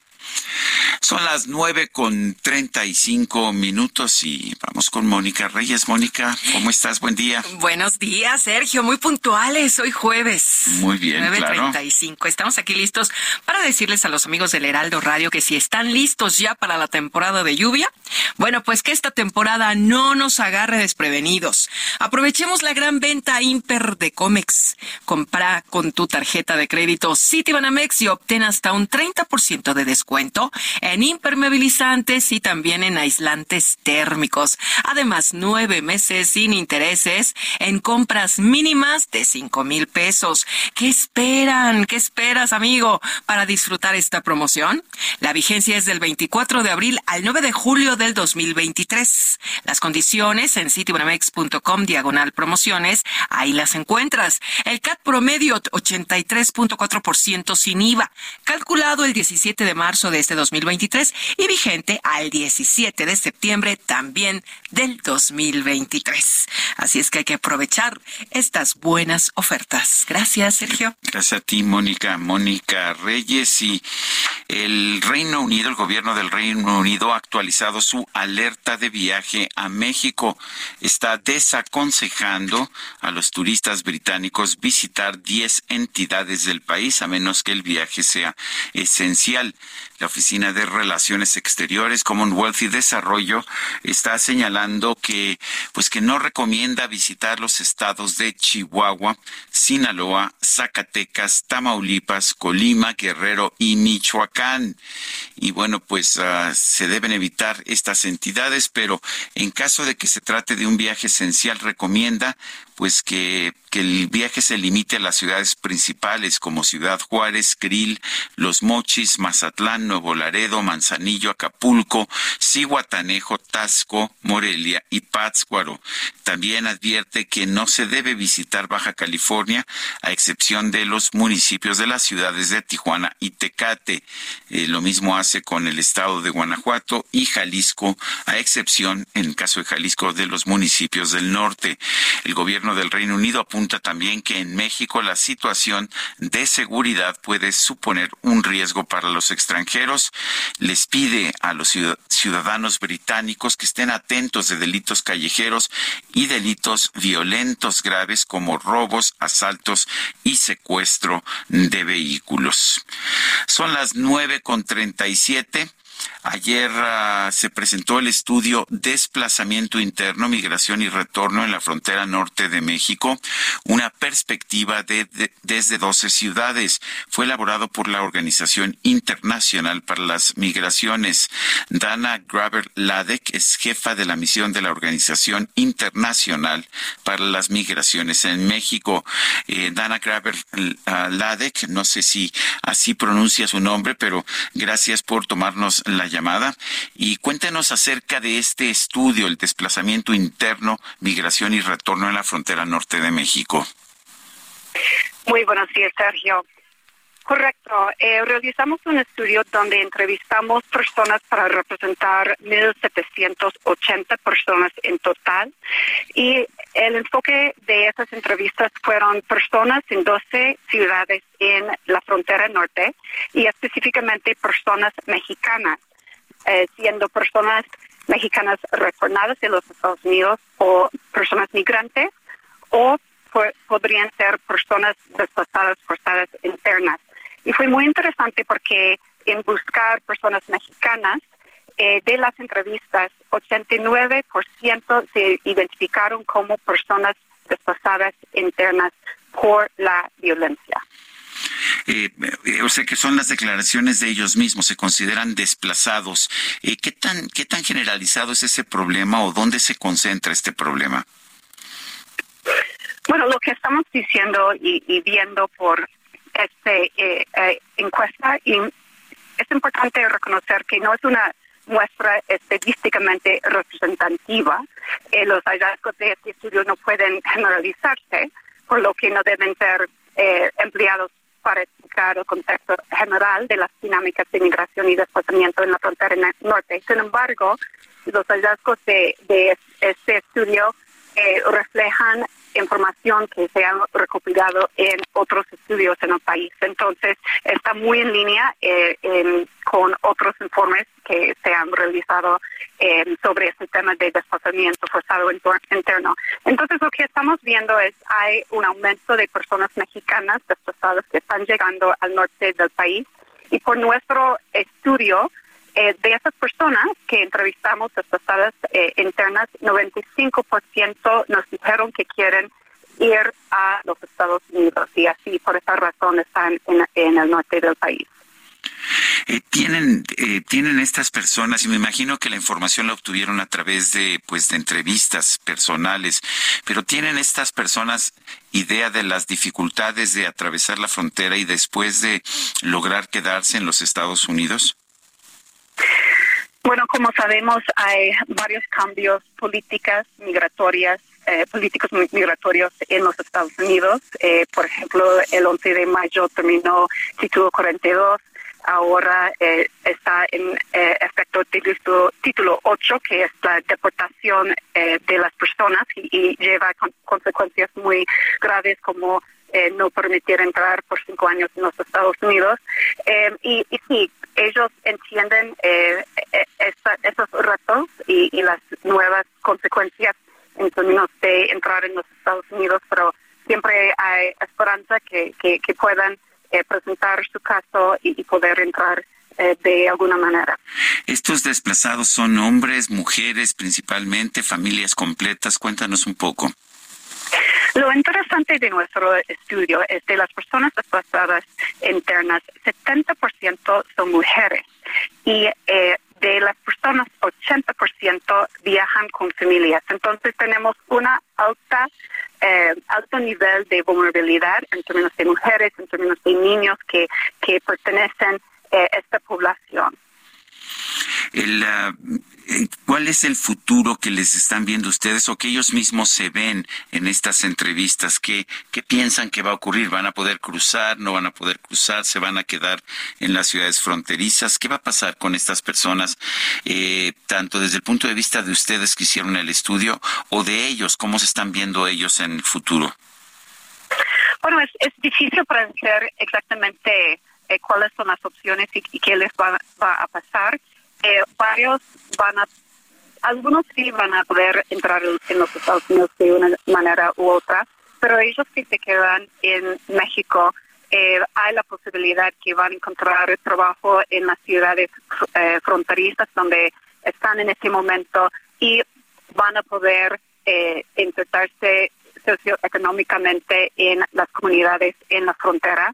Eh, y me imagino con el- los cambios en la seguridad en las los estados principales donde vienen y, y- es importante mencionar que 84% de las personas que entrevistamos vienen de Michoacán, Guerrero y Chiapas y con si hay más estabil- estabilidad, eh, estabilidad en sus comunidades de origen es posible que ellos regresen a, a sus eh, comunidades. ¿Dónde podemos ver el estudio? ¿Está disponible completo? Sí, nuestro sitio de web, eh, empezando mañana, se, se puede alcanzar el estudio, entonces eh, ahí es eh, donde tenemos todos los datos y toda la información, muchas estadísticas interesantes sobre esta población. Dana Graber Ladek, gracias por conversar con nosotros esta mañana. Muchísimas gracias por la oportunidad. Buen día. Bueno, pues ahí la verdad es que los migrantes no desaparecen, simple y sencillamente están ahí y están presentes y pues no les queda otra opción que permanecer allá en las ciudades a las que han llegado en el norte de nuestro país. Bueno, y un grupo de migrantes, de 80 migrantes venezolanos, eh, denunciaron que el Instituto Nacional de Migración los mantuvo cautivos en autobuses de pasajeros durante más de 30 horas sin permitirles bajar ni siquiera al baño. Estos migrantes de origen venezolanos tuvieron que robar las llaves del vehículo para ser liberados. Tras ah, ejercer presión, las autoridades los dejaron varados en el exterior de la central camionera de San Luis Potosí. Esta información la dio a conocer el periódico El Financiero que señala que las mujeres dicen que los agentes de migración les hicieron tocamientos en sus partes íntimas, diciendo que esto era parte de las revisiones legales que les tenían que hacer. Nos agarraron, nos metieron las manos, nos preguntaban si no teníamos sostén y nos tocaron abusivamente y nos despojaron de lo poco que teníamos, es lo que dijeron este grupo de mujeres. Este grupo cuenta con su inscripción al CBP One en busca de alcanzar el sueño americano. Sin embargo, en su paso por esta, eh, por esa entidad, por San Luis Potosí, fueron objeto de diversos abusos por parte de la autoridad. Aseguraron que les robaron celulares y dinero en efectivo, que al- algunos los obligaron a entregar lo poco que tenían para ser liberados y poder seguir. Nosotros solo queremos llegar a la frontera para buscar una mejor vida. Ya estamos registrados en el CBP One. Intentamos hacer las cosas bien, pero nos tocamos, nos topamos con una serie de injusticias y malos tratos y recalcaron que no los dejaron bajar del camión por 30 horas, si no porque nosotros nos ponemos molestos e intentamos bajar a la fuerza porque ya no aguantábamos las piernas, los baños no servían, los niños nada, la comida no nos daban, tenemos la evidencia, tenemos videos, no nos permitieron hacer llamadas, nos tenían retenidos los teléfonos, ellos sí tenían en cambio derecho de grabarnos. Es lo que dice este grupo de inmigrantes y luego por qué cuando las autoridades migratorias dicen que rescatan a migrantes, pues los migrantes se, se, resisten a ser rescatados. Son las nueve de la mañana con cuarenta y cinco minutos. Ayer se desplomó un helicóptero que sobrevolaba la sonda de Campeche. Guillermo Officer nos tiene el reporte. Adelante, Guillermo. Muy buenos días, Sergio. Te saludo con gusto desde Campeche. Como bien has comentado, la mañana del pasado miércoles del día de ayer, 21 de junio, eh, se informó acerca del desplome de un helicóptero en la sonda de Campeche. Este helicóptero se dirigía hacia la eh, plataforma petrolera Cal Charlie para eh, llevar a cabo el transporte de personal desde la plataforma hasta, Ciudad del Carmen. Sin embargo, en los primeros minutos, a partir del despegue, el, la aeronave empezó a presentar algunas fallas y, se, y fue aproximadamente a las 6.44 de la mañana cuando eh, dio su último reporte y se comunicó por última vez con la torre de control en Ciudad del Carmen, aquí en el estado de Campeche, para entonces ya no volver a eh, comunicarse y eh, sería cuando se presentó este lamentable percance que cobró la vida de dos personas. Eh, la tripulación de este helicóptero se trataba de Cristian Ulises López Hernández y el copiloto Julio Tabuada, quienes fueron encontrados sus cuerpos posteriormente por la Secretaría de Marina y todavía se está en espera de que se determine cuál fue la causa precisa de este de este lamentable accidente. Hay que señalar que eh, todavía en la última eh, comunicación que se tuvo con, con la aeronave, con el piloto de la aeronave, pidió este mismo piloto que se le dijera a su esposa y a su hija que las quería mucho. Hay una grabación al respecto eh, y, se ha filtrado este audio. Es la segunda caída en menos prácticamente de un año que se da de un helicóptero en la sonda de Campeche. El anterior fue el 21 de diciembre de 2022. En ese entonces, en la terminal aérea de Cayo Arcas, eh, perteneciente a la empresa ACESA en el caso de esa aeronave. Eh, también, hay que decirlo, el director general de Pemex habló al respecto, lo calificó de muy lamentable el accidente, sin embargo, dejó entrever si se iba a eh, investigar a esta empresa de nombre El Servicio SADCB, que presta precisamente sus servicios a Pemex, y el desplome se presentó a 10 millas náuticas de Ciudad del Carmen. Se está a la espera todavía eh, con a un grado, un grado elevado de hermetismo, eh, se está a la espera de que se determinen cuáles fueron las causas de este accidente y eh, hasta el momento no se conocen con precisión. Es el reporte que se tiene desde Campeche, Sergio. Muy bien, pues gracias Guillermo Officer por esta información. Y Alejandro Moreno, el líder nacional del PRI, rechazó que haya una desbandada en el partido. Elia Castillo, adelante. Muy buenos días, los saludo con mucho gusto a ustedes y al auditorio. Así es, el dirigente nacional del PRI, Alejandro Moreno, rechazó que haya una desbandada en el partido luego de la renuncia de militantes de Hidalgo y Sinaloa, tras asegurar que quienes renuncian no representan nada y se van a ir al bote de la basura. Aseguró que son esquiroles que buscan que el gobierno en turno no los meta a la cárcel. Escuchemos parte de lo que comentó al respecto el dirigente priista en conferencia de prensa porque quieren generar ese sentimiento de desbandada, ¿no? Y yo veo las, las grandes notas, ¿no? Que, que salen, o sea, es insignificante, ¿no? Pero lo ponen en todos los, en todos los lugares sabidos y por conocer, quienes dicen que se van cuando ya no estaban. O sea, oye, voy a renunciar. Pues ya no estaban, todos ellos ya no estaban. Por eso les dije que me trajeran un bote de basura. Y entonces todas esas renuncias ahí, ya les dije a todos los comités, pongan el bote de basura y ahí todas esas ahí a la basura. Lo anterior luego de que en los últimos días se registraron varias renuncias de priistas, entre ellas la del exgobernador de Hidalgo, Omar Fayad, así como de ocho legisladores del Congreso local de ese estado, junto con otros liderazgos en Sinaloa y Yucatán, entre ellos el exdirigente estatal Jesús Valdés Palazuelos y la diputada local Fabiola Loesa, respectivamente. El dirigente desestimó las salidas y rechazó que afecten de alguna manera al partido y a la unidad con la coalición Va por México. El dirigente priista continuó con las descalificaciones refirió que quienes se van del partido son hipócritas, falsos y sinvergüenzas, porque su renuncia se da cuando el PRI ya no está en el poder, pero en su momento dijo todos los cargos que ocuparon se los dieron como militantes del partido. Este es el reporte que les tengo. Muy buen día. Buen día, Elia Castillo. Son las Son las nueve de la mañana con 51 minutos. Qué rápido se nos ha ido esta mañana. Vamos a un resumen de la información más importante que se ha generado esta misma mañana. El presidente López Obrador anunció que la Subsecretaría de Empleo y Productividad Laboral, que estaba a cargo del nuevo secretario del Trabajo, Marat Bolaño, será ocupada por la politólogo, politóloga Kiahuitl Chávez Domínguez. Kia Chávez Domínguez. Kia. Es Kiawit Chávez Domínguez, es náhuatl, su nombre. Eh, ella va a ser la subsecretaria de Trabajo, joven. Es de la Facultad de Ciencia Política de la UNAM. No le daba la pronunciación, no, no es Kia, es Kiahuitl Chávez Domínguez.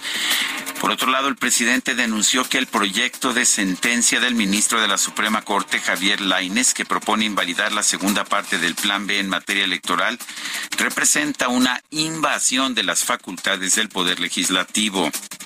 Acerca de lo que va a resolver la Corte hoy, de que va a desechar lo de la ley electoral, me estaban diciendo que el proyecto que van a presentar ni siquiera va al fondo, se queda en la forma y además considero que es una invasión, eh, una intromisión al poder legislativo. Le van a corregir la plana al poder legislativo, ya convertido en el supremo poder conservador, ¿no? La Universidad Nacional Autónoma de México expresó su respaldo al rector Enrique Graue ante las acusaciones en su contra por presuntamente haberse beneficiado económicamente de la Fundación Conde de Valenciana. En su actualización alerta de viaje para México, el gobierno del Reino Unido advierte que la situación de seguridad de nuestro país puede suponer un riesgo para los extranjeros.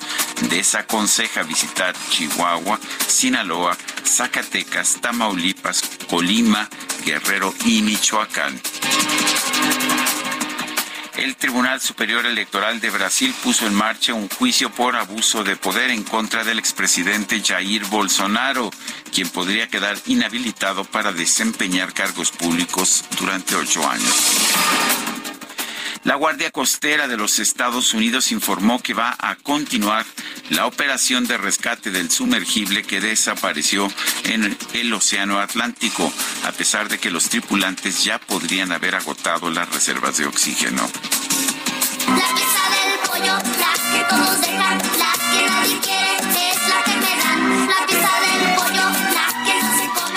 Departamento de Agricultura de los Estados Unidos otorgó los primeros dos permisos para la venta de carne de pollo cultivada en laboratorio. Esta se deriva de una muestra de células de un animal vivo, luego de que la Administración de Alimentos y Medicamentos determinó que es segura para consumo humano. De esta forma, la Unión Americana se convierte en el segundo país del mundo en abrir este sector del mercado. El primero fue Singapur. Se nos acabó el tiempo. Nos escuchamos mañana en punto de las 7 de la mañana. Hasta entonces, gracias de todo corazón.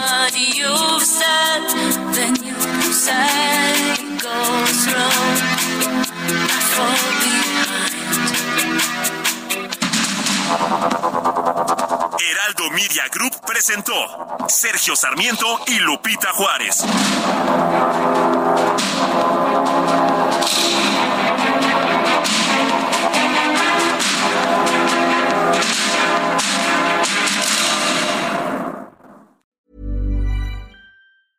Hey, it's Paige DeSorbo from Giggly Squad. High quality fashion without the price tag. Say hello to Quince.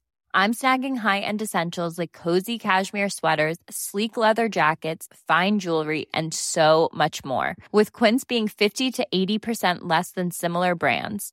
And they partner with factories that prioritize safe, ethical, and responsible manufacturing. I love that. Luxury quality within reach. Go to quince.com slash style to get free shipping and 365 day returns on your next order.